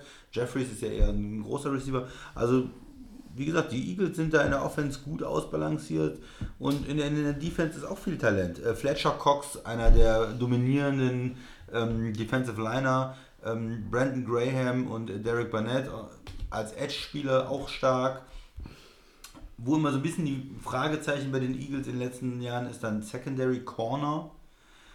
Ist nicht immer ganz so gut äh, gewesen von den Spielern. Ja, äh, Malcolm Jenkins, der Safety, ist noch gut und äh, McLeod, der andere Safety, aber so die Corner sind immer so ein, ja, so ein Fragezeichen vielleicht für die, für die Eagles, wenn man eine Schwäche irgendwo im, im Roster äh, finden will. Ich finde, es ist ein sehr ausbalanciertes Team, ein gutes Team. Und äh, deshalb, ja, für mich auch ein, die, für mich werden sie die East gewinnen. Ich se- sehe sie stärker als die Cowboys und äh, damit ein Playoff-Team und das dann, wenn sie gut drauf sind, auch wieder bis in den Super Bowl kommen kann. Ich habe, äh, bin, ja, für die, äh, oder ich habe hohe Hoffnung für die Eagles dieses Jahr. Bin begeistert von den Eagles, kann man sagen. Tobi. Ja, für mich sind sie auch der Favorit in der Division. Ähm, deshalb haben wir die Cowboys, obwohl die letztes Jahr Platz 1 in der East hatten, ähm, zum Middle of the Pack gepackt. Das war dieser Ähm, Super Bowl-Hangover dann auch irgendwo für die Eagles. Ne? Ja, ich, ich weiß auch nicht mehr, ob, also das hat in den letzten Jahren war das nicht unbedingt immer so ein, äh, das ist weniger geworden diesem Super Bowl Hangover. Ich glaube, die Eagles-Saison wäre ja auch nochmal anders gewesen, wenn Wentz durchgespielt hätte, aber der ist halt Ja. wieder rausgegangen. Also diese Verletzungsanfälligkeit bleibt der fit, haben die Eagles nicht nur eine Chance, den, äh, die Division zu gewinnen, sondern haben sie auch eine Chance, einen First Round bei sich zu schnappen. Ähm, beziehungsweise Ja. unter die ersten zwei zu Ja. kommen. Das mit dem First Round Bye ist ja dann vielleicht demnächst nur noch der Erste. Ja, das diese ist Saison, ja- diese Saison ja. ist es noch so. So. Äh, insgesamt ist in der Offense wirklich das eine gute O-Line. Ja, die Receiver sind auch nicht so verkehrt. Ähm, da rockt jetzt keiner so, dass er mich irgendwie vom Stuhl zieht. Aber insgesamt ist das sehr ausbalanciert. Das ist, ähm, da ist eine Menge Erfahrung drin. Da ist wirklich auch, das ist unterschiedlich. Deshaun Jackson als meistens, äh, im Grunde am besten aus dem Slot mit seinem Speed. Dann ist er nur ganz schwer zu verteidigen. Je nachdem, ähm, wie der Gegner das Ganze äh, der Formation gegenübersteht. Steht Jackson im Slot und spielt gegen, weiß ich nicht, wer muss ihn dann übernehmen? Der dritte oder vierte Linebacker? Boah, könnte dann auch ganz schnell irgendwie nach 10 Safety Metern oder 8 so. Meter Rückstand bedeuten. Ja, Ne? Safety Ähm, So, und äh, Defense, ja, da sind auch gute Leute. Ähm, die Eagles sind dafür bekannt, dass sie jetzt auch ihre Leute behalten und ne, Bezahlen. äh, bezahlen. Sie wollen dann auch die neuen, neuen Verträge irgendwie ähm, da an den Mann bringen. Das ist alles okay. Ähm, sie haben sich zum Beispiel jetzt auch einen Vinnie Curry zurückgeholt. Der war ja Teil dieses Super Bowl-Teams, ist jetzt auch wieder zurück. Auch nochmal ein Veteran mit Malik Jackson aus äh, Jacksonville, Fletcher Cox. Ihr habt ja eben auch schon äh, äh, das so ein bisschen aufgedröselt. Ich bin gespannt auf das Laufspiel der Eagles. Ich war noch nie ein großer Fan von Jordan Howard. Ich bin ja auch nicht davon überzeugt, dass Corey Clement wirklich ein überragender Running Back sein kann, egal in welcher Rolle er spielt. Darren Sproles ist nochmal zurück als Darren Veteran. Sproles. Das alte Shetland Pony. Der läuft immer. Miles Sanders, das ist der Second Rounder, ist ein Rookie. Und ich könnte mir vorstellen, wenn der einen ganz guten Start hinlegt mit den, mit den Carries, die er bekommt, und er wird früh welche bekommen, dass der ganz, ganz schnell mindestens der Nummer 2 Running Back sein wird. Ich glaube sogar, dass er im Laufe der Saison den Nummer 1 Running Back äh, über, übernehmen kann. Also er wird anscheinend schon als zwei gehandelt. Ja, er wird, wird er schon Ja, gehandelt, schon aber, gehandelt, aber ähm, hat ich so- glaube, ja, ich glaube, dass er, ja. dass er Horden, äh, äh, äh, Jordan Howard, so heißt er, Mhm. dass er den äh, Howard den Rang ablaufen wird im Laufe der Saison. Ähm, der Erfolg der Eagles hängt wirklich davon ab, ob Wentz durchspielt, Ja, klar, klar. für mich. Ähm, für mich auch ganz kurz bei den Eagles. Ähm, ich habe heute Vormittag auch die Depth Chart angeschaut. Chris hat es vorgelesen. Das ist schon, da sind einige Spieler dabei, die sind wirklich brandgefährlich. Die ähm, Eagles sind auch für mich in der Division ähm, vor den Cowboys ganz klar und so einen deutlichen Sprung. Hier kann alles nur fallen, wenn Carson Wentz sich wieder irgendwo äh, eine Verletzung einholt. Ähm, im Running Game ist natürlich auch ein ganz gutes Thema, Tobi. Das hat man auch in der Offseason äh, diskutiert. Ne? Da war Jay Ajay, der nicht mehr da ist. Du hast Jordan Howard jetzt geholt, ist aber trotzdem auch ein älterer. Der hat bei Chicago auch mit der Leistung nachgelassen. Das hat man deutlich gemerkt. Er war nicht besonders schlecht, aber er war auch Er war aber auch im System von Matt Nagy, das war nicht auf ihn zugeschnitten. Richtig, da war es mit Cohen ähm, äh, sehr stark bei den Bears, aber trotzdem ähm, sind das so zwei Knackpunkte, die du hast, um vielleicht sogar wieder bis zum Super Bowl zu kommen. Ähm, Wentz muss einfach jetzt für sich selber auch, ähm, das ist auch selber für ihn selber als Spieler wichtig, dass er jetzt nicht mehr diese Verletzungen mit sich schleppt, Ja, ja. dass er Die endlich Psyche mal, also. genau, weil die Psyche ist auch, du hast ähm, für ihn selber, ähm, dein Backup-Quarterback hat den Super Bowl geholt. Das ist auch ein Ego-Thema, ne? Das ist ein Thema, wo du da, da, da ärgerst du dich auch trotzdem, wenn du dich natürlich mitfreust, du bist auch selbst Champion, aber du willst es natürlich auch als, als Starter selbst machen. Als Leader, Die, als. Leader, die, die Situation sieht sehr, sehr gut aus. Du meinst also eine besondere Art der Motivation? Um, Nochmal. na, natürlich, weil er auch weiß, welches, was, er für ein Team hat, ja. ähm, dass er in seiner Division sich eigentlich kaum Sorgen machen muss, finde ich zumindest. Ja, Washington Ähm, und Giants sind stark. Genau, das sind, die sind weg vom Thema. Ähm, und du bist eigentlich schon ein safer Playoff-Kandidat. Davon gehen wir aus. Und du musst halt hoffen, dass einfach für Wentz, für das Thema, für den, ich mag ihn sehr, sehr gerne, dass er einfach für jetzt bis, von Anfang bis Ende spielt und vielleicht sein Team sogar nochmal zu Super Bowl führt, weil es ist einfach ein ganz klares Ego-Thema und es ist verletzend auch für ihn, dass er sagen kann, er hat dieses Team nicht davor gebracht. Und das will er, glaube ich, mal äh, zeigen, dass es geht und das Team ist stark. Also ich, ich wollte es nicht glauben, aber es ist brand- Spieler, es ne? ist brandgefährlich, ja. Die, über die Eagles wird in der Offseason äh, auch relativ wenig geredet oder wurde Ja. relativ wenig geredet. Ne?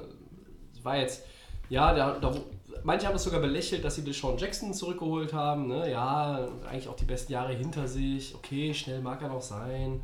Jordan Howard, ja, Chicago war auch nicht so doll. Äh, wo sind jetzt irgendwie die, die, die super tollen Additions? Ähm, wenn du ein Team hast, das so ausgeglichen ist, brauchst du die ja auch nicht unbedingt. Ja, wenn ich punktuell so ein bisschen noch verstärkt, Ja. so ein bisschen. Das haben sie, Was tust das haben sie jetzt auch wieder gemacht. Ähm, ja, für mich ist halt so ein bisschen noch, wenn ich irgendwo eine Schwäche sehe, vielleicht die Secondary. Ja.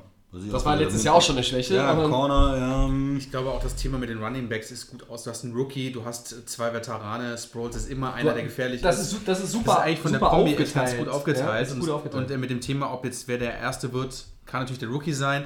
Aber ich glaube, das kann schon wieder. Spätestens zur Hälfte der Saison ist es Sanders. Vermutlich. Aber es ist schon wieder, wenn ich das schon wieder hier so auf dem, unserem, hier bei ESPN sehe, es ist schon wieder sehr, es passt aber auch irgendwie. Ich weiß auch nicht warum. Es macht ein ungutes Gefühl, dass die, äh, dass die, die Eagles einfach relativ stark sind, was, äh, wo wir einfach unterm Radar sehen vielleicht und jetzt erst, also ich bin jetzt so ein bisschen aufgewacht, was die Eagles angeht. Was sind denn deine Schlüsselspieler? Also dann gehe ich auf jeden Fall mit dem Wide Receiver Nelson Aguilar. Warum? Ähm, der war letztens, äh, der war letzte Saison neben Alshon Jeffrey ähm, somit auch sehr, sehr produktiv, wurde von Foles oft gesucht, hat sehr, sehr stark gespielt. Ähm, in der Defense ähm, gehe ich mit Fletcher Cox. Ich glaube, zu dem braucht man nicht sagen. Das ist einfach äh, eine fertig. Fletcher Cox, fertig. ja, ist, ist ist, für kennt man Naturgewalt. Ja, ist einfach brutal. Was habt ihr? Ich würde mit Jason Peters gehen in der Offense ähm, als Left Tackle. Bin gespannt, ob er diesen Job Noch ein behält? Noch behält. Mhm. Eigentlich würde ich sagen ja. Ja, oder? Dillard vielleicht als Guard, aber ich glaube, er ist der langfristige Nachfolger Ein auf Tackle, ja, auf jeden Fall ein Tackle-Spieler eigentlich. für die der Zukunft. Spielt. Und Ja. in der Defense äh, gehe ich mal mit Malik Jackson. Guck mal, den haben sie auch noch. Ja. Ja. Den haben sie auch noch von Jacksonville. Den habe ich gar nicht mehr äh, um, um Schirm gehabt. Guck Also mal, jetzt kann ich hier bei den Schlüsselspielern noch mal überraschen. Ja, die Front ist schon, So schon auf Zack. extrem gut. Ne? Zickzack sozusagen. Gefällt mir gut, die Front. Mhm. Wen hast du denn im Angebot, Meister? Ja, ich würde einfach mit ähm, Zach Ertz gehen im Tight End, weil wenn du so eine richtig gute Connection mit dem Tight End hast, das ist auch für den Quarterback immer ähm, wichtig und ich denke, er wird dieses Jahr weiter zeigen, dass er da bei den Tight Ends ganz vorne dabei ist. Und in der Defense, ja, ich gehe mal mit einem äh, Secondary-Spieler, ich gehe mal mit äh, Ronald Darby, dem Corner, weil es muss sich ja in der Secondary auch ein bisschen was entwickeln, dass es äh, ähm, ja, dass da auch jemand ein bisschen, bisschen sich entwickelt und nochmal besser spielt und er ist vielleicht ein Corner, den ich noch äh, ganz gut finde, der vielleicht noch besser spielen kann. Ich, ich würde eigentlich meinen, meinen Pick nochmal ändern bei den. Äh, wollen wir, nein, weil, weil der Name so schön ist. Er wird ja nicht, wird ja nicht spielen, ist ja So. nur irgendwie der, der zweite Left Guard. Aber der Name Hala Pulivaati Vaitai, Ja. der gefällt mir besonders. Ja, gut. der hat in der Vergangenheit auch ähm, Ersatz Left Tackle gespielt, wenn, wenn Peters ähm, verletzt war. Ja. Und äh, Der- Name stach mir auf der Liste nochmal ins Auge. Nein, komm, wir bleiben dabei. Also. Ja, Christian, dann ja, nächstes Bitte. Team. Bears. 12-4 waren die. Richtig stark letztes Jahr. Ähm, starten dieses Jahr gegen Green Bay zu Hause, in Denver, in Washington und dann gegen Minnesota zu Hause. Äh, 52-0, schwer, ähm, schwerer Schedule, ähm, fünfte, fünf schwerster der Liga. Äh, war letztes Jahr Nummer 1 gegen den Lauf mit dieser dominanten Defense, Nummer 3 insgesamt und äh, hatten 27 Picks geholt. Das äh, war Top-Wert in der NFL. Auf der anderen Seite die Offense, die war nicht so gut, ähm, haben auch 24 äh, Giveaways gehabt, also 24 Turnovers, äh, Turnover gehabt und nur drei Teams waren da schlechter. Das heißt also Defense extrem gut, Offense mit Fragezeichen. Starkes Jahr gehabt, die Bears. Wie siehst du sie, Tobi? Ja, tatsächlich macht mir das Schedule bei den Bears so ein bisschen Sorgen. Ne? Also als Divisionssieger ist es der fünftschwerste, das ist dann auch ein echtes Pfund. Ähm, klar, deine Division ist schwer zu spielen. Du warst letztes Jahr 12-4, du hast diesen Turnaround geschafft, from worst to first. Aber in Denver ist es immer schwer zu spielen, ne? Mile High. Vorher hast du halt das Heimspiel gegen Green Bay. In Washington, na gut, und dann spielst du zu Hause gegen Minnesota. Also für die Bears könnte das Auftaktprogramm auch nicht so viel schwerer sein. Und äh, das ist ein Footballteam, was sich wieder über die Defense definieren wird. Da werdet ihr sicherlich gleich auch den einen oder anderen Namen nochmal ähm, ins Rennen schmeißen. Ich würde mal kurz auf die Offense eingehen wollen. Ähm, ich fange beim Quarterback an. Mitch Trubisky ist äh, im Delay of Game Team ein kontrovers diskutierter Sportskamerad, dem ich einen Entwicklungsschritt zutraue, so in Richtung, dass er so auf dem Level von Doug Prescott ankommt. Ich möchte jetzt nicht sagen, der wird auf einem Level von Matt Ryan oder so ankommen oder Big Ben vielleicht irgendwann, aber zumindest auf diesem Level. Ich glaube, das hat er in sich. Er hat jetzt auch nicht unbedingt er ist nicht umringt von überragendem Talent auf der Wide Receiver Position. Wieder nicht, wenn ich mir das angucke. Da ist ein Allen Robinson. Den mag ich ja auch ganz gerne, aber gut. Taylor Gabriel, okay. Ähm, Anthony Miller, Gottes Willen. Äh, Riley Ridley ist ein Viertrunden-Pick, der vielleicht ein bisschen spät gepickt wurde. Und dann läuft er noch, deshalb sage ich um Gottes Willen, läuft er noch Cordarrelle Patterson jetzt durch die Gegend. ähm, ja, gut, also ich weiß nicht. Diese, die Receiver hauen mich jetzt hier nicht vom Hocker. Um es kurz, kurz zu machen. Die Line, ja, okay.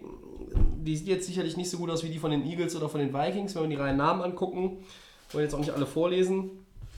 Ähm, die Offense hat auch auf Running Back so ihre Fragezeichen. Howard ist weg, haben wir eben angesprochen. Terry Cohen ist so der Nummer 1 Running Back. Große Hoffnungen liegen auch auf David Montgomery, der wurde in der dritten Runde gedraftet. Ähm, dann haben sie noch Mike Davis aus Seattle dazu geholt. Also das scheint mir auch so ein bisschen auf, wir verteilen das Ganze herauszulaufen äh, von Offensive Coordinator Mark Helfrich.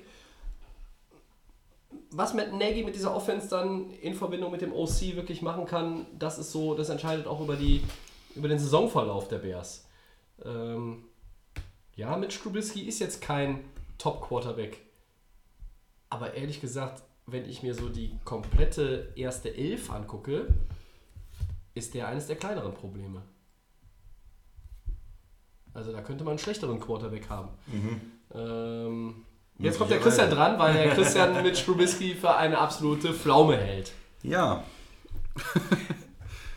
also die Bears sind für mich ein Team äh, mit, mit zwei Hälften. Also die Defense ist beeindruckend. Wenn man sich die Spieler anguckt, ähm, Akim Hicks ist ein sehr, sehr starker D-Liner. Eddie Goldman, ein guter äh, Nose-Tackle, der in der zweiten Runde gedraftet worden ist.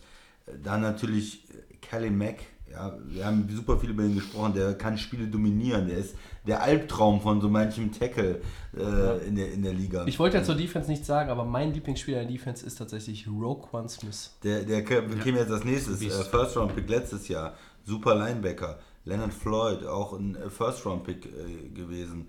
Kyle Fuller, auch ein First-Round-Pick als Corner. Dann hast du Eddie Jackson, der ein richtig guter äh, Oh, jetzt hast du einen Safety übersprungen. Ja, zu dem nächsten wollte ich, den wollte nicht hören. Äh, haha, Clint Dix spielt jetzt auch. ja. Ehemaliger First-Round-Pick oh. von den oh. Packers. Und, und dann ähm, äh, kurzer Stint in Washington eingelegt. Ne? Hat er ja. festgestellt, bei den Redskins gewinnt er ja. gar nichts. Den, den sehe ich jetzt nicht als stärksten Spieler in der Defense, Natürlich ehrlich gesagt. Ähm, der hat auch ein paar Big Plays gemacht, aber der war auch oft mal nicht so auf der richtigen, auf der richtigen Position unterwegs. Aber äh, ist natürlich, wenn man so viel Talent hat, kann man vielleicht auch so einen Spieler einbauen. Mhm. Ähm, ja, also insgesamt ist die Defense schon extrem stark. Und dann kommt für mich der Unterschied, die Offense, da halte ich nicht so viel von. Wie gesagt, die Line beeindruckt mich nicht. Ja. Äh, Kai Long ist da vielleicht noch der beste Spieler, ähm, der Right Guard. So, der Quarterback hat mich bis jetzt nicht überzeugt. Ich bin da ehrlich, er ist für mich nicht äh, ein richtig guter Passer. Er kann ein bisschen laufen, ist nicht völlig untalentiert, will ich nicht sagen, aber dass er Franchise-Quarterback ist, dass die Bears mit ihm die nächsten zehn Jahre spielen, sehe ich noch nicht. Also das, da habe ich ja, von ihm zu wenig äh, gesehen, zu wenig Spiele, die er gewonnen hat, zu wenig Entwicklung auch, die er gezeigt hat. Ähm, und, und ja, die Receiver. Ich traue ihm ähm, noch eine Menge ähm, zu. Und die Backs sind vielleicht ein bisschen besser, als man denkt bei den Namen. Insgesamt bin ich ein bisschen skeptisch für die Bears. Ich habe immer das Gefühl, dass so, äh, wenn man so viel Picks geholt hat im letzten Jahr, kriegt man das im nächsten Jahr wieder hin. Ähm, ja. Ist man so gesund in der Defense? Äh, auch Mac ist ja so ein Spieler, der manchmal angeschlagen ist. Sind da ein paar Spieler, Starspieler, die ausfallen. Und äh, ganz, ganz schwerer Schedule, haben wir gesagt. Nicht so einfach in der Division Und ich bin von der Offense vom Quarterback nicht so überzeugt. Ich kann mir vorstellen, dass die Bears einen kleinen Schritt zurück machen. Ich habe deshalb ja die Vikings ein bisschen höher vielleicht sogar. Ich glaube, ich habe es letztes Jahr gesagt, dass ich total Vikings 13-3 oder was ich Ich gesagt hab's auch habe. gesagt, ja. Äh, 14, und ich ja. Sag wieder, die Vikings gewinnen die Division und die Bears gewinnen sie nicht. Ich sag zwei Themen. Einmal zu der Defense. Ähm, das hat fun super funktioniert. Khalil Mack hat ein paar Spiele letztes Jahr gefehlt. Und diese Defense hat trotzdem brutal gespielt. Also man darf es nicht vergessen, es liegt, natürlich ist das ein Schlüsselspieler und es läuft alles nochmal besser. Aber mir hat es auch gefallen, Mack stand an der Seite und die Defense ist trotzdem auf alle Quarterbacks gegangen und hat alles abgefangen, was, äh, was möglich war. Gerade bei der Offense, ähm, das hat, hat die beide auch angesprochen, ist, ähm, da hätte ich mir irgendwo mehr gewünscht, auch um Trubisky. Ich mag ihn auch ganz gerne, der kann auch, denke ich mal, aber du brauchst auch ein bisschen Futter. Und ähm, mit, mit Gabriel und mit Allen Robinson, der jetzt auch wieder von der Verletzung zurückkommt, ähm, der ja auch in Jacksonville sehr gut gespielt hat, ähm, ist das Potenzial mehr da, aber ich hätte irgendwie, oder man muss quasi auch in der Zukunft schon bei den Bears, du hast so eine Bomben-Defense, wie kannst du deine Offense auch in der Zukunft ähm, vielleicht mit, mit Free Agents, was auch immer, nächstes Jahr dann wieder deutlich besser machen.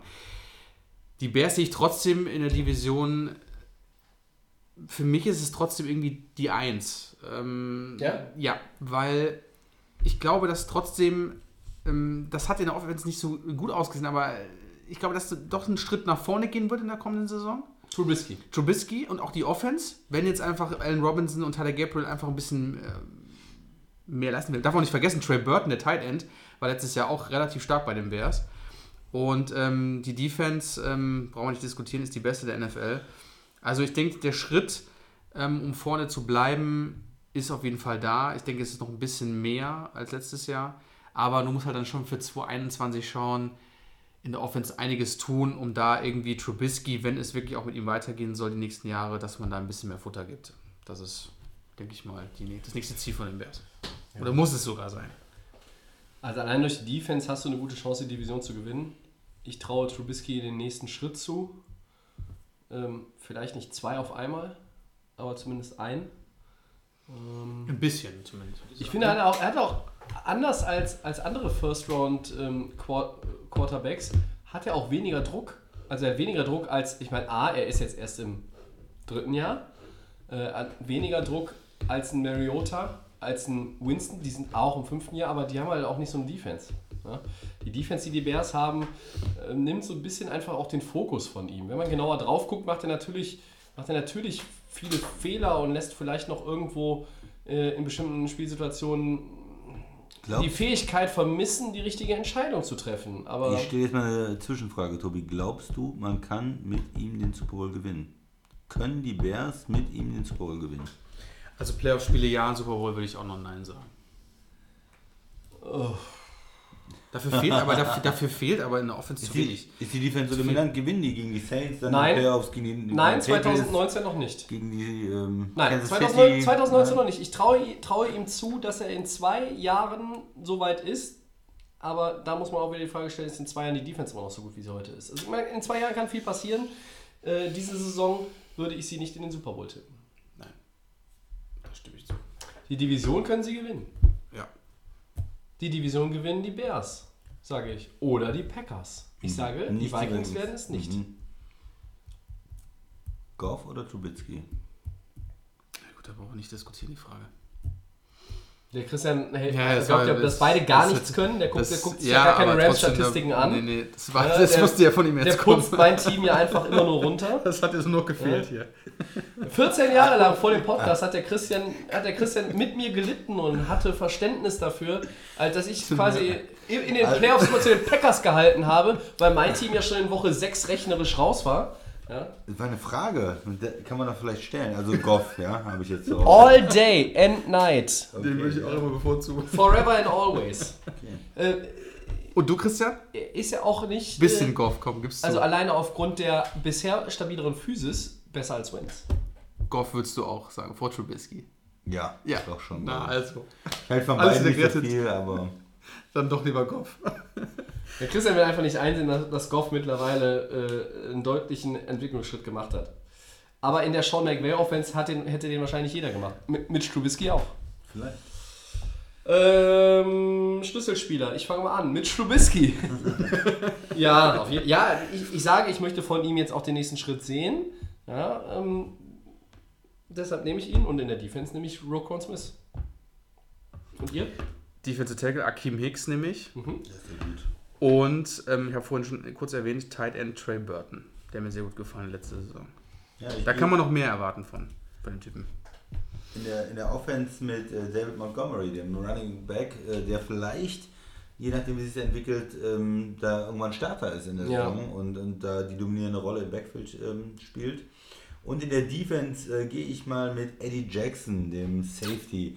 Äh, ob der es wieder schafft, auch so viel Picks zu holen und ähm, das Ganze am Laufen zu halten in der Secondary. Gibt's nicht Hara Jetzt Clinton Dix. Mit einem neuen Partner, äh, mit einem neuen Partner in H. Clinton Dix, ja.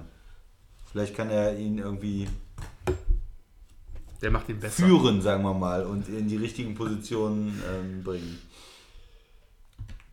Ja. Ja, gut. Du nächste, das nächste Schön. Team vorstellen, Tobi. Ja, gerne. Das sind die Saints. Äh, die waren 13-3 und äh, einen miserablen PI-Call vom Super Bowl entfernt. Sie fangen an gegen Houston, dann spielen sie bei den Rams. Oh, das ist ein Revenge-Matchup hier. Das könnte interessant werden. Dann fahren sie nach Seattle und spielen gegen Dallas. Das sind vier Teams, die Potenzial haben, in die Playoffs zu kommen. Insgesamt ist mit 48,8 und Platz 22 ihr Schedule, aber nicht so katastrophal schwer, wie das Auftaktprogramm es vermuten lassen würde.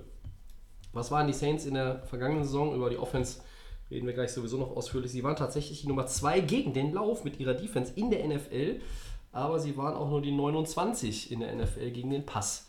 Und da ist so eine, äh, ja, doch merkwürdige Diskrepanz drin gewesen.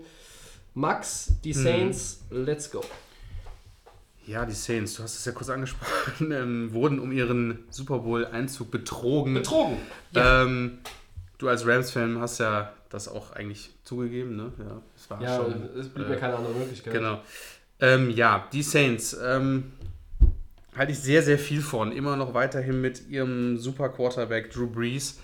Ähm, ja, ich gehe mal kurz auf die Offense ein, die wir ja bei den Saints ähm, sich nicht groß verändert hat. Wir haben immer noch ähm, den Top-Receiver bei den Saints ist Michael Thomas, der einfach seit Jahren, seitdem er da spielt, einfach mit Drew Brees zusammen in der Kombi einfach unschlagbar ist. Thomas äh, einfach stark.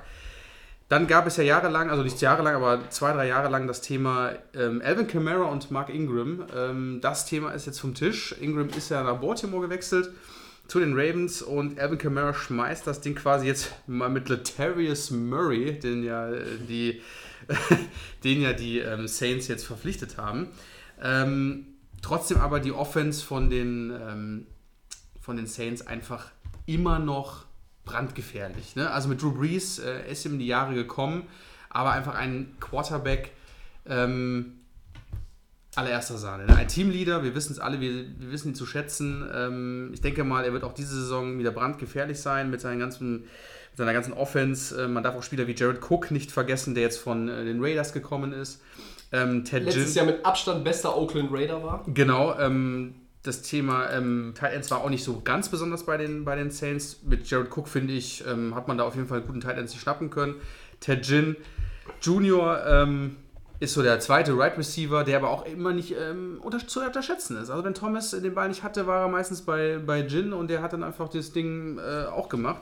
Also ähm, in der, in der Off wir haben, wie gesagt, an der äh, O-Line ähm, hier Left Tackle Teron Amstead, dann haben wir Left Guard Andrews Pete, dann Center Eric McCoy, Right Guard Larry Warwood und Right Tackle Ryan Raminsk, äh, Rams, Ramczyk. Ramczyk, genau. Also ähm, das sind auch Spieler, die ähm, Das ist eine O-Line, die viel zu wenig Credit bekommt. Die ist meiner stark. Meinung nach. und die die, ist stark. besonders auch zu hervorzuheben ist, weil Drew Brees ist nicht mehr der Jüngste und ist auch keiner, der sich weit weglösen kann. Der muss beschützt werden und mit diesen fünf Jungs ist er auf jeden Fall gut dabei. Braucht er ja auch. Ne? 20, glaube ich, nur letztes Jahr kassiert. Genau, Guck und das braucht der Mann, damit er die Zeit hat, um seine offenen Spieler zu finden. Und mit diesen fünf Männern ist bei der, Off bei der, bei der, bei der Offensive eigentlich alles gut. Christian, Ja, was ja, Defense? Oder? nee, zur, zur Offense Ja. ruhig. Also ich würde Genau. auch die O-Line hätte ich sonst, wenn du es jetzt nicht gemacht hättest, auf jeden Fall gelobt. Also Ja. Armstead, ein, ein super Left Tackle, äh, Ramsek, der, der gedraftet worden ist in diesem 17er Draft, wo die Saints äh, total zugeschlagen haben. der äh, direkt ein Top Right Guard, äh, Right Tackle auch geworden ist. Ja. Äh, Warford, der früher bei Detroit auch ein First Round Pick, glaube ich, gewesen ist. Äh, Pete auch ein First Round Pick. Das heißt, die haben da auch viel investiert in die Line, um Drew Brees zu beschützen. Jetzt die Center-Position ist eine wichtige, die ist neu besetzt mit dem äh, Zweitrunden-Pack McCoy. Ähm, äh, Max Anger, der früher in Seattle gespielt hat, der ähm, jahrelang jetzt Center in New Orleans gespielt hat, ist er retired, spielt nicht mehr. Und das ist dann eine Position, die man mal ähm, neu besetzen muss. Mhm. Ist ja wichtig, diese Center-Quarterback-Verbindung immer, wie das dann läuft. Und ja, vielleicht noch ein Spieler, den du in der Offense nicht erwähnt hast, äh, Turquan Smith, der letztes Jahr Rookie war, der da schon auch viel angedeutet hat, vielleicht auch diese Nummer 2 Rolle zu übernehmen nach Michael Thomas. Ähm, denke ich insgesamt der ausgewogene, bessere Rece- Receiver auch sein kann als Ted, äh, Ted Ginn, der, der viel mit äh, Speed kommt, einfach nur. Und ja, die, die Defense hat sich halt in den letzten Jahren entwickelt. Äh, Cameron Jordan ist da zu nennen, natürlich als Topspieler. Äh, Marcus Davenport, den sie letztes Jahr als First-Round-Pick ähm, geholt haben, wo sie hochgedraftet sind, also hochgegangen sind im Draft, um ihn zu holen, weil sie gesagt haben, das ist unser neuer Pass-Rusher. Und äh, andere Spieler, ja, Kiko Alonso hatten wir heute äh, erwähnt, der jetzt als Linebacker da eine Rolle spielen soll. Und ja, sonst natürlich ähm, Lattimore, der Corner, der nach seinem ähm, ja, Rookie-Jahr äh, direkt eigentlich zu den Top-Cornern auch der Liga äh, gehört. Ich weiß nicht, wenn man vielleicht eine Sch Schwäche sehen will, Safety, Marcus Williams, der eigentlich eine ganz gute Saison gespielt hat, der war da in diesem Minnesota Miracle da äh, unterwegs, äh, letzte Saison in den Playoffs. Ähm, und ja, also vielleicht da so ein bisschen die Safeties, die ähm, nicht, ganz, nicht ganz so gut sind. Tobi. Ja, ähm, Talent ist, ist in der Offense und in der Defense auf jeden Fall da. Mit 20 Quarterback Sacks haben die Saints kassiert in 2018. Das war mit Abstand der beste Wert in der NFL. Und ähm, wenn du einen Quarterback hast, der A nicht besonders groß ist, das heißt, der ist jetzt nicht so robust wie ein Cam Newton, der auch schon 40 ist, dann ist das essentiell. Und ich bin gespannt, wie das mit dem neuen Center funktioniert. Wenn das eine gute Verbindung gibt zwischen McCoy und Breeze, du hast es angesprochen, dann wird das eine Top-O-Line wieder sein. Ähm, ja, ich glaube, andere O-Lines mögen von den Namen her so mehr Aufmerksamkeit tatsächlich bekommen, aber ähm, diese Saints O-Line ist wirklich Creme de la Creme in der NFL, meiner Meinung nach. Ich bin ein Riesenfan von Ryan Renchick. Ja, der spielt Right Tackle, ist jetzt vielleicht bei einem Rechtshänder, ich sage das immer wieder, die unwichtigere Position gegenüber dem Left Tackle. Trotzdem, das ist eine Seite, die äh, im Grunde genommen, das ist wie wichtig, Zement ja. und Kleister, also da ist eigentlich gar nicht viel ähm, an, an Platz, da kommst du nicht durch. Und ja, in der Defense hast du halt so ein paar, du hast so ein paar Game Changer, du hast Leute, die so, die auch irgendwie den Rhythmus des Gegners schön brechen können und stören können, wie ein Jordan Rankins, wie ein Davenport. Ähm, ich glaube, dass Alonso, da bin ich noch nicht ganz so sicher, ob der wirklich ähm, da eine große Rolle spielen wird. Alex Anzalone ist dann so auf Mittellinebacker die andere Option. Der hat jetzt letztes Jahr auch nicht so ganz schlecht gespielt, fand ich. Ähm, Secondary, ja, du hast die Safeties angesprochen, aber abgesehen jetzt mal von Marshall Lattimore, dem einen Corner, naja, Eli Apple. Apple hat nicht so schlecht gespielt. ja, er hat sich gesteigert, aber er muss eigentlich Problem trotzdem nochmal ne? einen Zahn zulegen. Ein Also bei Problem, dem, kennt Apple, ne? ja, da muss Ja. man auch mal ja, so ein bisschen den Wahnsinn äh, in Augen und im Kopf. Ja. Aber diese Saints sind hochtalentiert, die sind meiner Meinung nach mindestens so talentiert wie die Eagles. Deshalb muss man sie äh, ganz oben mit reinrechnen. Auf jeden Fall sind sie mein Divisionssieger. ketzerische Frage. Spielt Breeze das Jahr nochmal gut? Also wir haben, müssen ja mal sagen, wir haben einen alten Quarterback, der vielleicht am Ende der letzten Saison etwas schlechter aussah als am Anfang. Ähm, ist er, es Ja. geht ja manchmal schnell, ne? Man hat Quarterbacks, äh, man hat ja nicht viele Vergleiche in der, in der Altersklasse. Man hat Brady, da hat man noch nicht so viel gesehen, man hat aber auch einen Peyton Manning, der von einem auf dem anderen Jahr auf einmal in Denver Die Gefahr besteht. mehr oder weniger gesundheitlich zusammengebrochen ist. Die ne? Gefahr besteht auch bei den Saints. Dass er nach Woche 6 oder nach Woche 8 auf einmal äh, nichts mehr geht, so ungefähr. Ne? Ja, aber ich glaube, die, also obwohl die Gefahr besteht, dass es da nicht eintritt. Also ich sehe Breeze immer noch, Noch weiter in der Brady-Kategorie als in der Peyton Manning-Kategorie im hohen Alter. Okay. Ich sehe ihn eigentlich auch so, dass er ähm, die Saison war letztes Jahr, bei manchen Spielen hat er schlecht ausgesehen. Ich glaube, dass er auf dem Niveau gleich bleiben wird. Das sieht aber auch daran, wenn die, wir haben die O-Line kurz angesprochen, das ist halt auch wichtig. Ne? Und ähm, ich glaube aber, dass das Niveau von ihm, ich glaube, bis zu seinem Ende nie in irgendeiner Weise irgendwo so abbrechen könnte. Das kann ich mir bei ihm eigentlich nicht vorstellen, dass es dann irgendwie sagt, okay, jetzt ist er komplett am Ende. Deswegen, ich denke mal, vielleicht das Niveau vom letzten Jahr vielleicht ein bisschen besser oder vielleicht ein bisschen schlechter, aber dass wir jetzt sagen, müssen wir uns Sorgen machen nicht. Ich habe irgendwie das Gefühl, dass der, die Chance für die Saints in den Super Bowl zu kommen letztes Jahr irgendwie so da war. Also die letzten Und im Chance Jahr vielleicht. davor, die Zwei- ja, war Ja, zweimal, die ne? waren beide Male weit und, und jetzt letztes Jahr sogar mit dem Heimspiel. Davor das Jahr war es ja auswärts, äh, ist vielleicht immer noch was anderes, aber mit dem Heimspiel letztes Jahr und du schaffst es nicht und kommst nicht rein, hast du jetzt wirklich nochmal im dritten Jahr in Folge in den Playoffs so eine Chance, da in äh, NFC Championship Game oder Super Bowl zu kommen. Ich bin bisschen gut. skeptisch. Irgendwie bin vom Kader her sieht das alles gut aus. Ich stimme euch dazu. Ich bin nur ein bisschen skeptisch, dass Breeze äh, auch nochmal eine ganze Saison verletzungsfrei spielen kann und dass es irgendwie dann am Ende gut ausgeht. Gut, aber ich kann dich so ein bisschen verstehen. Du hast den Schedule Houston, Rams, Seahawks, Dallas. Das ist jetzt auch kein. Äh, Das ist nicht einfach, Das ist nicht ne? einfach, ne? Und du kannst hoffen, dass du da wirklich nicht mit einem äh, 4-1, äh, mit einem 3-1 oder mit was auch immer da Schlimmeres rauskommst. Ähm, aber das Team haben wir, wir haben es kurz vorgestellt, Potenzial ist da, um das Niveau zu behalten, was letztes Jahr auch da war. Also wenn die zwei der ersten vier nur, nur gewinnen würden, Ja, ist aber das- trotzdem alles okay. Wäre alles in Ordnung, ja. In der Division ist nicht schlecht, ja, aber ich glaube schon, dass sie, dass sie gerade in den äh, Division Games äh, ihre Schäflein da äh, ins Trockene bringen. Glaube ich. Okay. Schlüsselspieler, Tobi. Äh, ja. Der Fullback Zach Klein und Oh. der dritte Quarterback Taysom Hill als Tandem. Und jetzt komme ich Oh, nochmal Tays- komm ich noch mal oh, dazu, warum. nice. Warum Ah. sind die Saints denn auch so gut im letzten Jahr? Sie spielen immer noch mit einem klassischen Fullback und sie spielen diese verrückten Formationen mit Taysom Hill. Ja, und das, äh, da kann äh, Drew Brees mal vom Feld gehen, du kannst den Gegner überraschen mit dem Fullback, mit Taysom Hill, äh, Taysom Hill als Receiver, wenn Brees dabei ist. Da kannst du ganz, ganz viel Alarm machen. Äh, viele sagen, das ist ein bisschen viel Zirkus. Ich sage einfach, das ist brandgefährlich für jede Defense. Da ist jeder Koordinator aber mal ganz schwer auf den Zehenspitzen, wenn der sieht, welche Formationen da mit den Saints möglich sind. Und deshalb nehme ich die beiden in der Offense. Und in der Defense gehe ich mit dem Defensive End First Round Pick 2018, Marcus Davenport.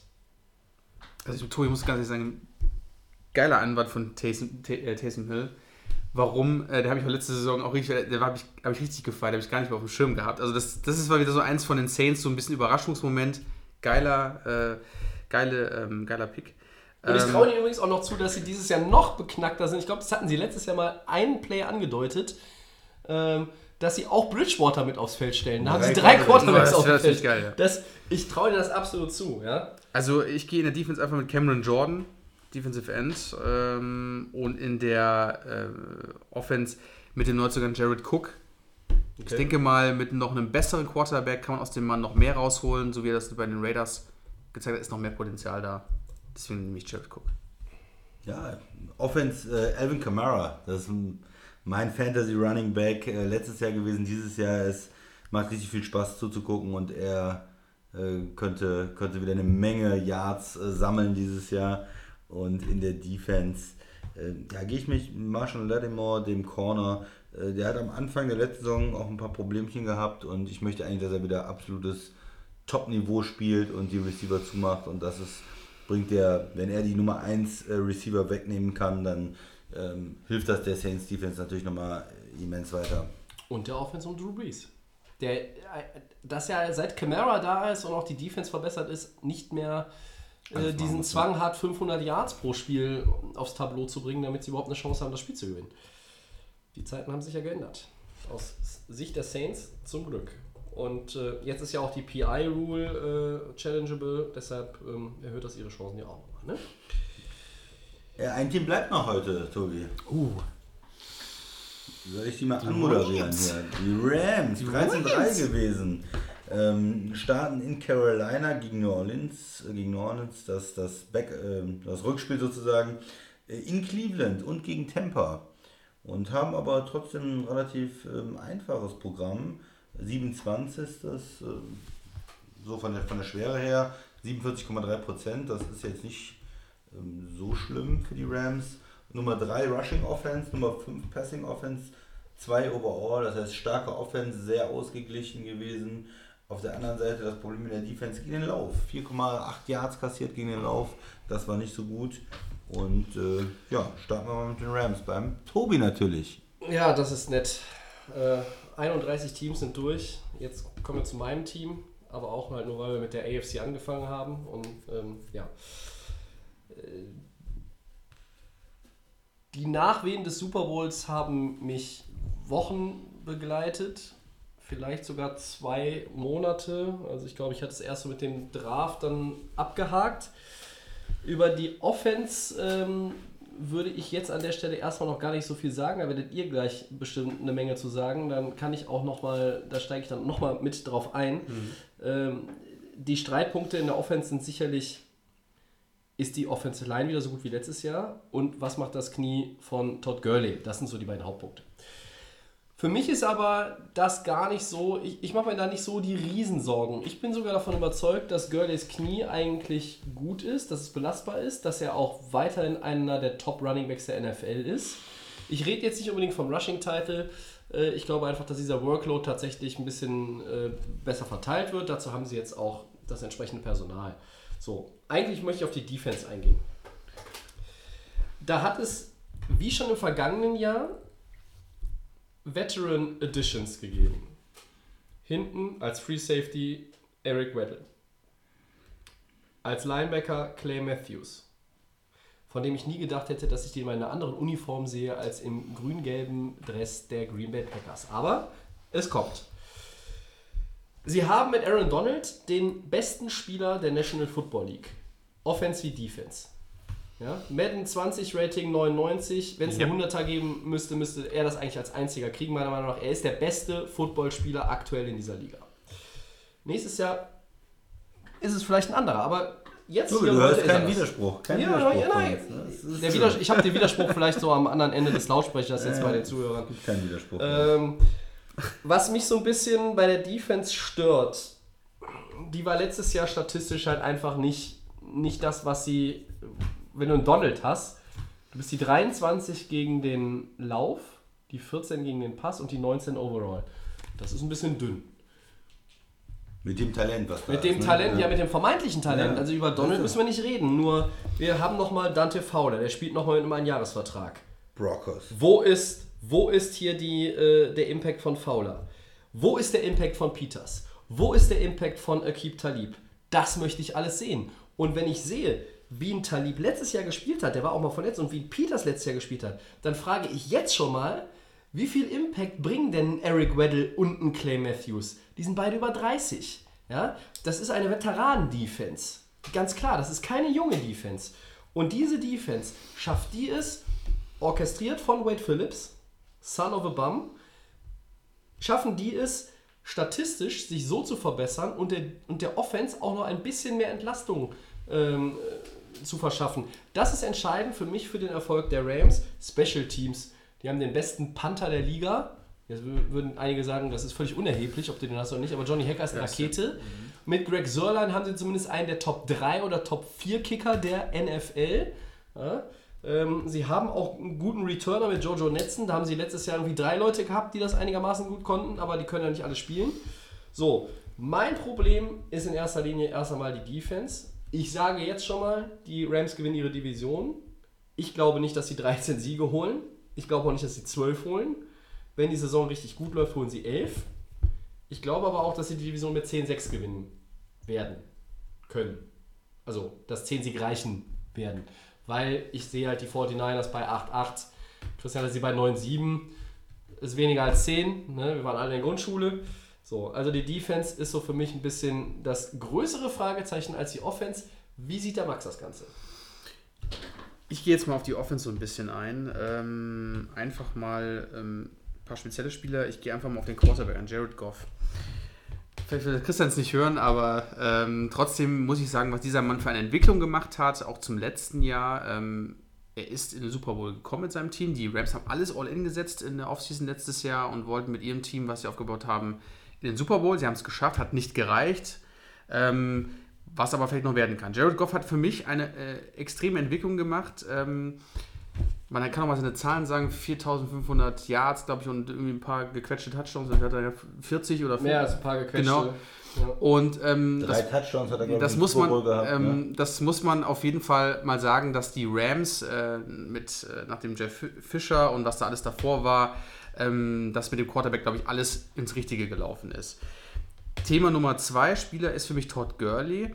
Ähm, ich, wir haben das, glaube ich, auch nach dem, unserem Fantasy Draft ein bisschen diskutiert. Ähm, ich glaube, alle haben den jetzt so mit dieser ganzen Verletzungsthema auf dem Schirm. Aber ich kann mir vorstellen, hatten wir auch kurz gesprochen, das ist vielleicht gar nicht das Handicap, sondern es wird trotzdem eine Mega-Saison für ihn werden, wo wir sagen, ähm, der hat seine 1000, 1200 Jahre. Die Rolle wird anders. Genau, ähm, ja? wird- weil wir also haben ja- weniger Plays, ja, aber ich traue ihm trotzdem zu, äh, Yards, Yards per Contact, äh, also ob es jetzt ein Reception ist oder, oder ein Rush, dass, dass es schon ein relativ guter Schnitt sein Genau, und kann. ich, wir sehen alle, dass ähm, das war natürlich nicht äh, optimal für die Rams, das, was wir in den Playoffs und im, im, Finale gesehen haben von Todd Gurley, aber ich glaube, das könnte trotzdem wieder in der kommenden Saison wieder komplett anders aussehen. Und ich bin davon überzeugt, dass Gurley ähm, da auch wieder sehr produktiv und auch, ein, äh, auch mit dieser Verletzung, wir wissen auch immer nicht 100%, was da immer ist, dass er da trotzdem auf dem Niveau ist, wo wir vielleicht nicht im Top-Niveau, aber auf jeden Fall im sehr, sehr hohen Niveau.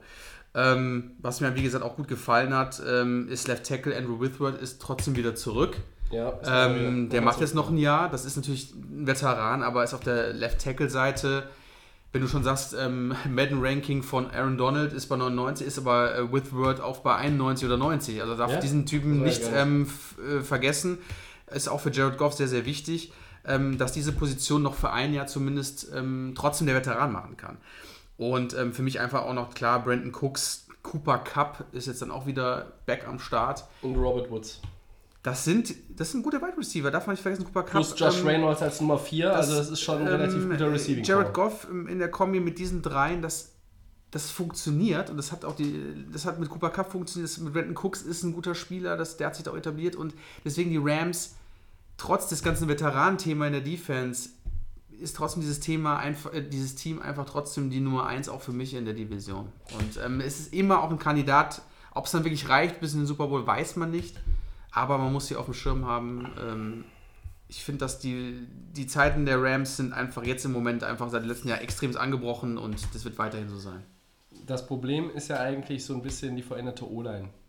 Das kann einen Impact aufs Running Game haben, auch aufs Passing Game. Also Note Boom als Left Guard und Brian Allen als Center ähm, jetzt wirklich auf annehmbaren für die Rams und das, was sie vorhaben, auf einem annehm, annehmbaren Niveau agieren werden, das wird die Zeit erst zeigen. Ich glaube, mit Blythe und Havenstein ist die rechte Seite okay. Und wenn Whitworth nochmal äh, physisch so stabil bleibt wie im vergangenen Jahr, hast du auf der Left-Tackle-Position äh, auch nicht. Aber wenn du von links nach rechts gehst, ist Position 2 und 3, ähm, das ist so ein bisschen. Trotzdem eins natürlich, was negativ ist, ist in der kommenden Zukunft, du hast so viele Veteranen, alte Leute. Wie handelst du das dann 2021 zu 22? Ne? Du musst jetzt mal gucken, wie die Saison aussieht. Wird sie wirklich dann auch so, wo wir uns das alles vorstellen und sagen, die Rams sind wirklich da oben? Oder ist es dann wirklich doch der Nachteil, dass du so viele alte Leute hast, wo ich natürlich auch sage, mein Gott, das sind aber auch ältere Spieler, die einfach auch Namen in der NFL sind. Naja, das muss wer sind ja, denn die alten Leute in der Offense? Das ist meiner Meinung nach nur Whitworth. Ja, Havenstein ist 15 in die Nee, ich meine in der gekommen. Defense, das hatte ich in der Also Defense. in der. Defense, genau, ja, genau. okay. Und das musst du Ja. halt, ähm, das Thema mit Whitworth, äh, Whitworth musst du dann auch nächstes Jahr irgendwo handeln können. Goff braucht einfach einen guten Left Tackle und du musst halt in der Defense schauen. Und deswegen, ähm, dieses Jahr mache ich mir mit den Raps noch nicht so viel Gedanken, erst 2021. Christian, Christian, jetzt darfst du gehen. Hau Bitte. raus. Ja, ich warte erstmal ein bisschen ab, sie sozusagen hat. Ich finde die Receiver gut. Running Back ist für mich ein großes Fragezeichen. Ich hoffe, dass Gurley äh, wieder äh, spielen kann. Ich, äh, da war sehr viel Verwirrung. Ähm, wenn man nicht im Super Bowl ähm, Vollgas gibt, wann dann? Es ist für mich, ich bin eher, ich glaube eher nicht, dass er eine super Rolle spielen kann nächstes Jahr. Mm, O-Line, ja, ist, denke ich, ein bisschen schlechter als letztes Jahr. Und ich bin vom Coach 100% überzeugt, vom Quarterback nur bedingt. Ne? Es war im Super Bowl war es vom Coaching nicht möglich, er hat gegen eine starke Defense gespielt und ähm, McVay ist vielleicht auch ein bisschen dominiert worden von, von New England, von Den Bill Super Bowl Belichick. hat nicht Goff verloren, den hat McVay verloren. Ja, aber da kannst du auch nicht sagen, nur der Coach hat es verloren. Da muss der Quarterback vielleicht doch da mal irgendwie ein oder zwei gute Aktionen im Spiel bringen, vielleicht, die auch nicht der Coach ihm ins Mikro geflüstert hat. Der gegnerische Quarterback hatte auch nur eine gute Aktion Ja, im gesamten ja, Spiel. gereicht. Ja, aber äh, eine der ist halt auch Aktion, 20 Jahre erfahrener. Ja, ein, zwei Aktionen hätte ich mir von ihm gewünscht, weil er zeigt, dass er auch wirklich ein überdurchschnittlicher Quarterback ist. Werden wir mal sehen, wie er jetzt in der Saison äh, weiter spielt. Ähm, die Defense ist nicht schlecht. Ich bin ja ein, ein Peters Fan. Ähm, du fandst ihn jetzt letzte Saison teilweise nicht so gut. Ja, da sind wenig Baustellen, sagen wir mal. Also ich glaube, dass die Defense auch besser spielen kann als letztes Jahr. Und insgesamt haben wir schon ein Playoff-Team. Ich glaube nicht, dass die Rams in den Super Bowl kommen. Also du hast nochmal mit Greg Gaines und ähm, als, als Nose Tackle und mit Taylor Rapp als Safety hast du auch nochmal Rookies schon mal nachgeschoben. Ja? Also irgendwie so, so ganz planlos sind sie dann ja auch nicht, wenn es darum geht, dass du mal die Veteranen ersetzen musst. Ähm, und ich glaube, wir reden da ja wirklich auch vom Alter her nur über Matthews und Weddle und Talib. Peters ist auch nicht so alt. Ähm, Fowler ist auf diesem Einjahres-Deal nochmal, also das heißt, nächstes Jahr könnte da schon eine Menge Bewegung reinkommen, aber du hast, wie gesagt, schon mal ein bisschen auch im Draft da nachgelegt.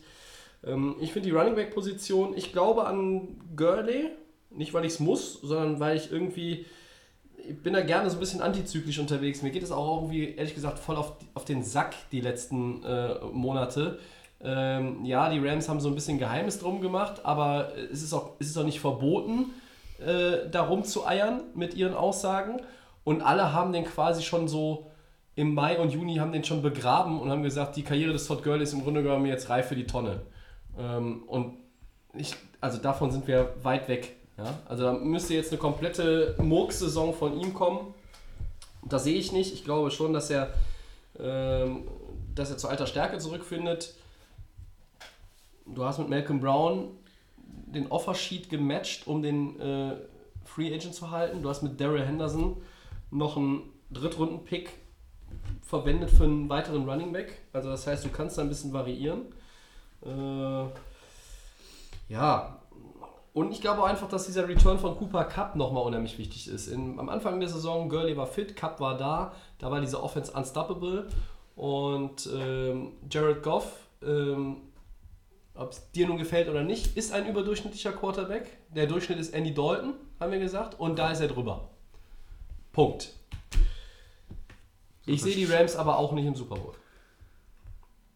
Ich, also wenn, wenn, wir jetzt, wenn wir jetzt überlegen, über welche Teams wir heute geredet haben, ähm, so ein bisschen kann man das mal zusammenfassen. Der Christian zweifelt an den Super Bowl Chancen der Rams, er zweifelt an den Super Bowl Chancen der Saints, Ja. an denen der Bears Ja. äh, und von den Favoriten scheint er eher den Vikings und den Eagles mehr zuzutrauen. Ich schiebe die Vikings Richtung Super Bowl ins Aus, die Rams leider auch, die Bears auch.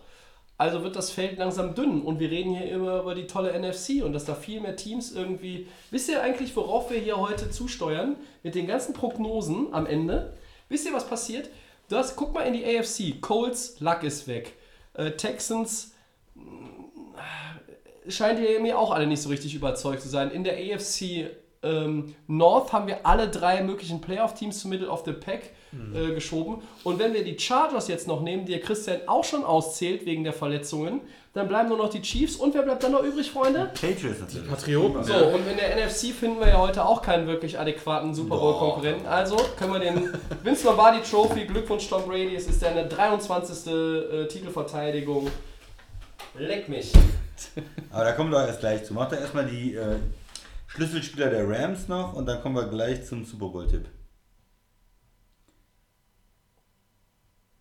Ja, keine Ahnung. Ehrlich gesagt ist mir das scheißegal, wer die Schlüsselspieler sind. Ich finde, hier äh, kommt einfach null Respekt äh, für den NFC-Champ irgendwie durch und vor allen Dingen für den Quarterback, der seit zwei Jahren, und das möchte ich vielleicht nochmal anbringen, er hat in den vergangenen zwei Jahren 60 Touchdowns, 19 Picks und ein Quarterback-Rating von 100.8.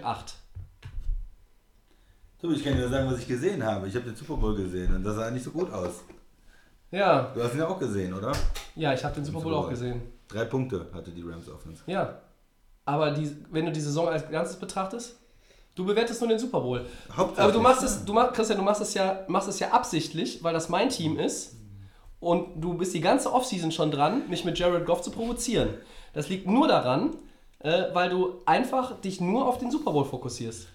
Das ist, auch Wenn du, die, das- du, du, du, du ziehst es ja gar nicht in Betracht, die ganze Saison mal in, äh, in irgendwie den, den Fokus zu setzen. Aber es ist mir ehrlich gesagt jetzt auch scheißegal und ich habe auch keinen Bock mehr darauf. Max, deine Schlüsselspieler. Ich mache, ähm, und zwar eine Defense, die gehe ich mit Eric Weddle. Ähm, bei den Chargers gewesen, bei den Ravens und kommt jetzt zu den äh, Rams. Äh, ich denke mal, der alte Mann kann noch einiges. Und in der Offense nehme ich Andrew Withworth, den Left Tackle. Ähm, Habe ich vorher erwähnt, in seinem Alter, spielt noch ein Jahr bei den Rams und ähm, der hat das Niveau, denke ich mal, weiterhin auf seiner Position. Christian? Ja, Markus Peters, der Corner, der will ja auch richtig viel Geld haben, will hoch bezahlt sein, da muss er auch wie ein Nummer 1 Corner spielen und die Ja. äh, Turnover äh, für die Rams holen. Und äh, da muss er vielleicht noch ein bisschen mehr zeigen als letztes Jahr. Und in der äh, Offense, oder ich würde gerne mit einem Special Teams Player gehen, anstatt Offense vielleicht mit Johnny Hacker, dem Panther. Äh, den finde ich toll. Äh, der, mit dem kann man immer was machen, weil er auch so gut werfen kann. Also der macht immer diese geilen Fake Punts und äh, holt dann nochmal einen First Down raus. Und da möchte ich gerne ihn als Offensive Player sozusagen äh, als Impact-Spieler nehmen. Respekt für den Panther. Ja, warum nicht? Ja, ich gehe in der Defense, fange ich jetzt mal an. Es ist leicht, es ist Aaron Donald. Ähm, und dann gehe ich mit dem Center in der Offense mit Brian Allen. Der ähm, war letztes Jahr ein äh, Viertrunden-Pick. Und ja, wir haben das jetzt schon ein paar Mal angesprochen heute, diese ähm, Connection zwischen dem Center und dem ähm, Quarterback. Bei den Saints gibt es auch einen neuen Center. Bei den Rams ist es natürlich so, da ist der Quarterback jetzt noch nicht ganz so erfahren wie Drew Brees. Da muss das auch gut funktionieren, sonst kriegt man da irgendwie relativ schnell Probleme. Deshalb nehme ich an dieser Stelle Brian Allen. Gut. Alle 32 Teams durch. Dann sind wir bei den Four Downs. Christian, leg los. Die Jaguars verlängern den Vertrag mit äh, Linebacker Miles Jack um vier Jahre. 57 Millionen, 33 garantiert. Was sagt ihr dazu, Max? Finde ich gut, ähm, weil Miles Jack ist ja 2016 bei den Jaguars, war immer äh, mit einer Schlüsselspieler in der Defense, die ja sehr herausragend ist. Ich denke für ihn natürlich auch ähm, mega Deal. Für die Jaguars natürlich auch. Sie müssen ihre Defense stärken. Das ist ja ihr, ihre, ihre Priorität Nummer eins. Ne? Ähm, dadurch definieren sie sich auch. Ähm, alles richtig gemacht. Beide Seiten sind gut bedient. Tobi.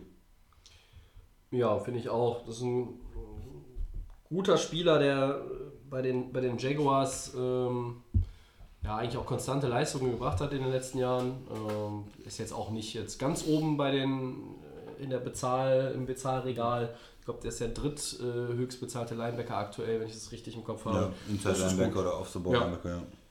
Nee, finde ich auch gut. Also ich mag den Spieler und ich denke, das passt auch irgendwo vom Gehalt. Zweites Down. Die Bills entlassen Running Back Shady McCoy und der landet bei den Chiefs. Dafür geht dann Carlos Hyde von den Chiefs zu den Texans. Wie bewertet ihr diese Moves, Max? Äh, Shady McCoy zu den Chiefs finde ich super. Ähm, Kann doch nichts mehr. Ja, doch, der kann noch ein bisschen was. Ähm, ist ein alter Mann, aber hinter Damien Williams, der wahrscheinlich der Starter ist bei den Chiefs, finde das so ein bisschen als Entlastung sehr, sehr gut. Ähm, hat bei den Bills jetzt nicht mehr den Anschluss gefunden, aber ich habe gesehen, gleich bei den Chiefs gesigned. Gute Aktion. Ähm, bei Carlos Hyde zu den Texans auch gut. Lamar Miller wissen wir ja, ist nicht mehr so konstant, ist auch jetzt Verletzt. verletzt, genau. Kaputt. Und Carlos Hyde ähm, war nur noch der Backup von äh, bei, den, bei den Chiefs, aber auch nicht schlecht. Und ich finde, da haben die ähm, Texans eigentlich einen ganz guten, ja, nicht einen besonders krassen, aber einen ganz guten Spieler geholt.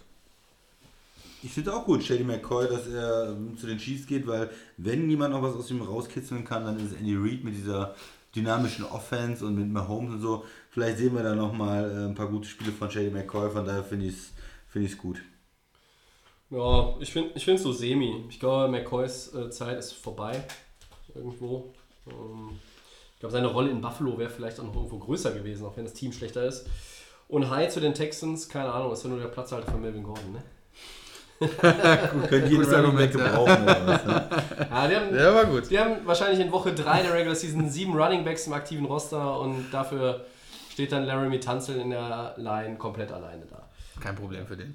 Drittes Äh, die Falcons bringen Kicker Matt Bryant von der Couch zurück aufs Feld. Eure Meinung? Tobi? Ja, ist immer ein solider Mann. Also, warum nicht? So viele gute Kicker gibt es nicht. Also, warum? Ja. Wir müssten auch mal diese, diese Benchmark setzen für den äh, äh, durchschnittlichen Kicker. Also beim Quarterback haben wir uns ja auf Andy Dalton geeinigt. Ne?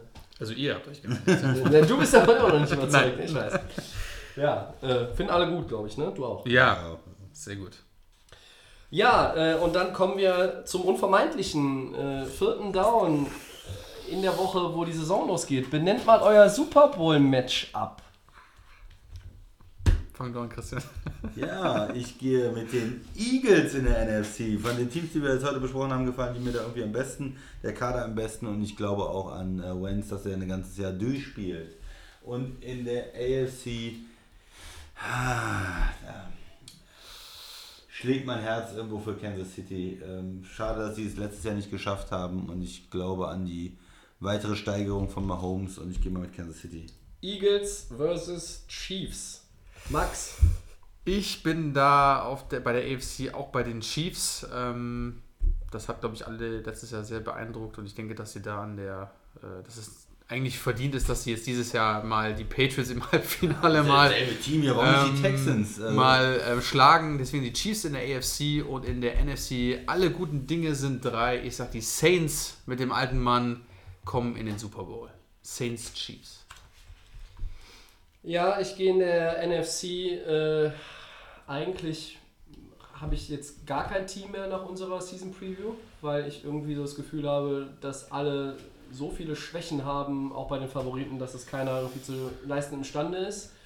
Äh, Die einen haben einen beschissenen Quarterback, die nächsten haben einen beschissenen Quarterback, die anderen haben einen 40-jährigen Quarterback, der vielleicht auch beschissen spielt. Ähm, und die anderen sind Dallas. Das waren die vier Divisionssieger von 2018. Ist mir aber egal, ich nehme die Saints. Äh, Die Patriots. und die Patriots. Ja, hast du vorhin schon Ja, angekündigt. ist ja, du entschuldigt mal. mal worüber, worüber reden wir hier seit sechs Wochen? Wir reden über, über äh, Teams, die, die sich verstärkt haben, äh, die irgendwo äh, zu den Favoriten zählen, die wir auch in den Playoffs sehen. Aber wir trauen ja eigentlich keinem im Super Bowl zu. Und mittlerweile habe ich auch, nachdem ich so viele Stunden auch euch zugehört habe in der Season Preview, weiß ich ehrlich gesagt auch gar nicht, wer da reinkommen soll. Äh, und in, am Ende kommen sowieso die Patriots rein. Also was soll der Ja, Scheiß? wahrscheinlich. Ne? Schlimm genug, ja. Aber Also äh, ist mir auch egal, ob jetzt irgendwie die Leute merken, äh, dass ich hier total angenervt bin von dieser Season Preview am Ende und auch von dem Super Bowl Pick. Aber letztlich, wer soll denn die Patriots in der AFC stoppen? Mein Super Bowl Pick aus der AFC waren die Indianapolis Colts. Das habe ich leider in die Tonne treten müssen. also Halbfinale AFC. Ich hätte auch Chiefs sonst die gegen Chargers Patriots, gerne oder? genommen, aber Dervin James, der kommt erst im Dezember wieder. Äh, was ist mit Okung? Ja. Der kommt, kommt ja irgendwann mal wieder? Ja, kann auch, aber jetzt auch am Start noch nicht. Melvin Gordon ist dann wahrscheinlich nicht mehr da. Also ich weiß nicht. Char also Chargers und Colts waren so meine, aber. Aber Texans? nein. Äh, Aber dein Pick wäre gewesen, wenn Chargers alle weißt du, gewesen wären. weißt du, warum ich die Texans nicht nehme, Christian? Weil ich glaube, dass die Defense tatsächlich ohne Clowny erstmal ein Stückchen schlechter ist. Hm. Also wäre meine Alternative, wenn ich jetzt im Nachhinein Kansas City nicht nehmen würde, oder wenn man sagt, man mit der Defense oder Würdest du eher Houston oder eher da, New da, England? da würde ich eher Houston nehmen. Ja, die New England Zeit ist doch abgelaufen jetzt langsam. das wäre ja schön. Die ist nie abgelaufen. Man kann ja nicht so oft in den Super Bowl kommen. Weil letztes Jahr hat der Das Max, ja, Max hat das sie ja letztes Jahr das genommen. ja ne? Ja, aber wir sehen trotzdem, äh, dass du, du hast es gesagt, du kannst um diese Patriots, solange dieser Mann spielt, Kommst nicht kommst rum. nicht rum. Nein, die Jahr nicht- nicht rein. Nein. Eagles gegen Kansas City. Ein richtig gutes Spiel. Zukunft Quarterback, Wentz, Mahomes. Patrick Mahomes gegen Oh, man sieht schon wieder den, äh, den Goat da wieder im, in Miami rumlaufen, wahrscheinlich. Äh, Ach, ich weiß es nicht. Aber wir schieben jetzt noch einen, einen nach, auch wenn er nicht auf der Agenda steht. Wir müssen ja damit anfangen. Game Pick. Ja, unsere Game Picks, die wir eigentlich auch immer noch in den Four Downs unterbringen, den äh, schieben wir jetzt mal hinterher, bevor wir uns verabschieden. Und welches Spiel sollten wir eigentlich besser nehmen als Bears gegen Packers? Green Bay natürlich. Komm, da muss ich zu meinem Team halten in Chicago. ich sag die Bears, obwohl ich es beiden gönne, aber ich sag die Bears. Ich glaube, dass Rogers mit der Defense nicht klarkommen wird. Ungerne, aber ich würde es auch gerne andersrum. Ich, Ist ja ich, über, egal. ich überlege ernsthaft, ob ich auf einen Unentschieden tippen soll. So. Ja. Crosby und wer auch immer bei Chicago kickt, ver- versagen in der Overtime. Nein, ich nehme, äh, ich glaube tatsächlich an äh, die Packers zum Start. Die Packers haben Super Bowl 1 gewonnen, also müssen sie auch das erste Spiel in der 100. Saison der NFL gewinnen. Das ist irgendwie für mich, das würde so das Ganze irgendwie rund machen. Ja gut, äh, wir haben die zwei Stunden mal wieder geknackt, aber wir sind nicht nahe der zweieinhalb Stunden, was ich so ein bisschen befürchtet hatte. Ähm, das war Episode 90. Wir werden uns nächste Woche wieder melden, dann aber auch äh, am Dienstag aller Voraussicht nach. Wenn nicht, teilen wir, un, äh, teilen wir euch das frühzeitig mit. Den kostenlosen Podcast, den gibt es wie immer bei iTunes und bei Soundcloud und bei den Kollegen von. Also FanFM. Bei Facebook und Twitter könnt ihr uns schreiben, at NFL. Nächste Woche können wir endlich wieder über Spiele reden. Ja, Ja. Nicht Preseason es geht bei- los? Vielleicht. Es geht endlich Ja, wieder los. spannend. Ja. Ja, so. Frittenfett. Heiß wie Frittenfett. Auf jeden Fall. Vorfreude. Donnerstag Ja. wissen wir mehr. Mal gucken, ob ich in der Schweiz mir das nachts reinziehe. Ja. Ich habe ja eh noch Fantasy Draft mit den Amis. Dann Ah, kann, kann ich ja auch theoretisch noch das Spiel gucken. Guckst du, machst du durch. Ja gut, dann äh, viel Spaß mit den ersten Spielen der neuen Saison. Und ähm, falls ihr die anderen Folgen aus dieser Woche noch nicht gehört habt, dann holt es mal schnell nach. Wir verabschieden uns bis äh, zur Nächste Woche. nächsten Woche. Ja. Ciao. Ciao.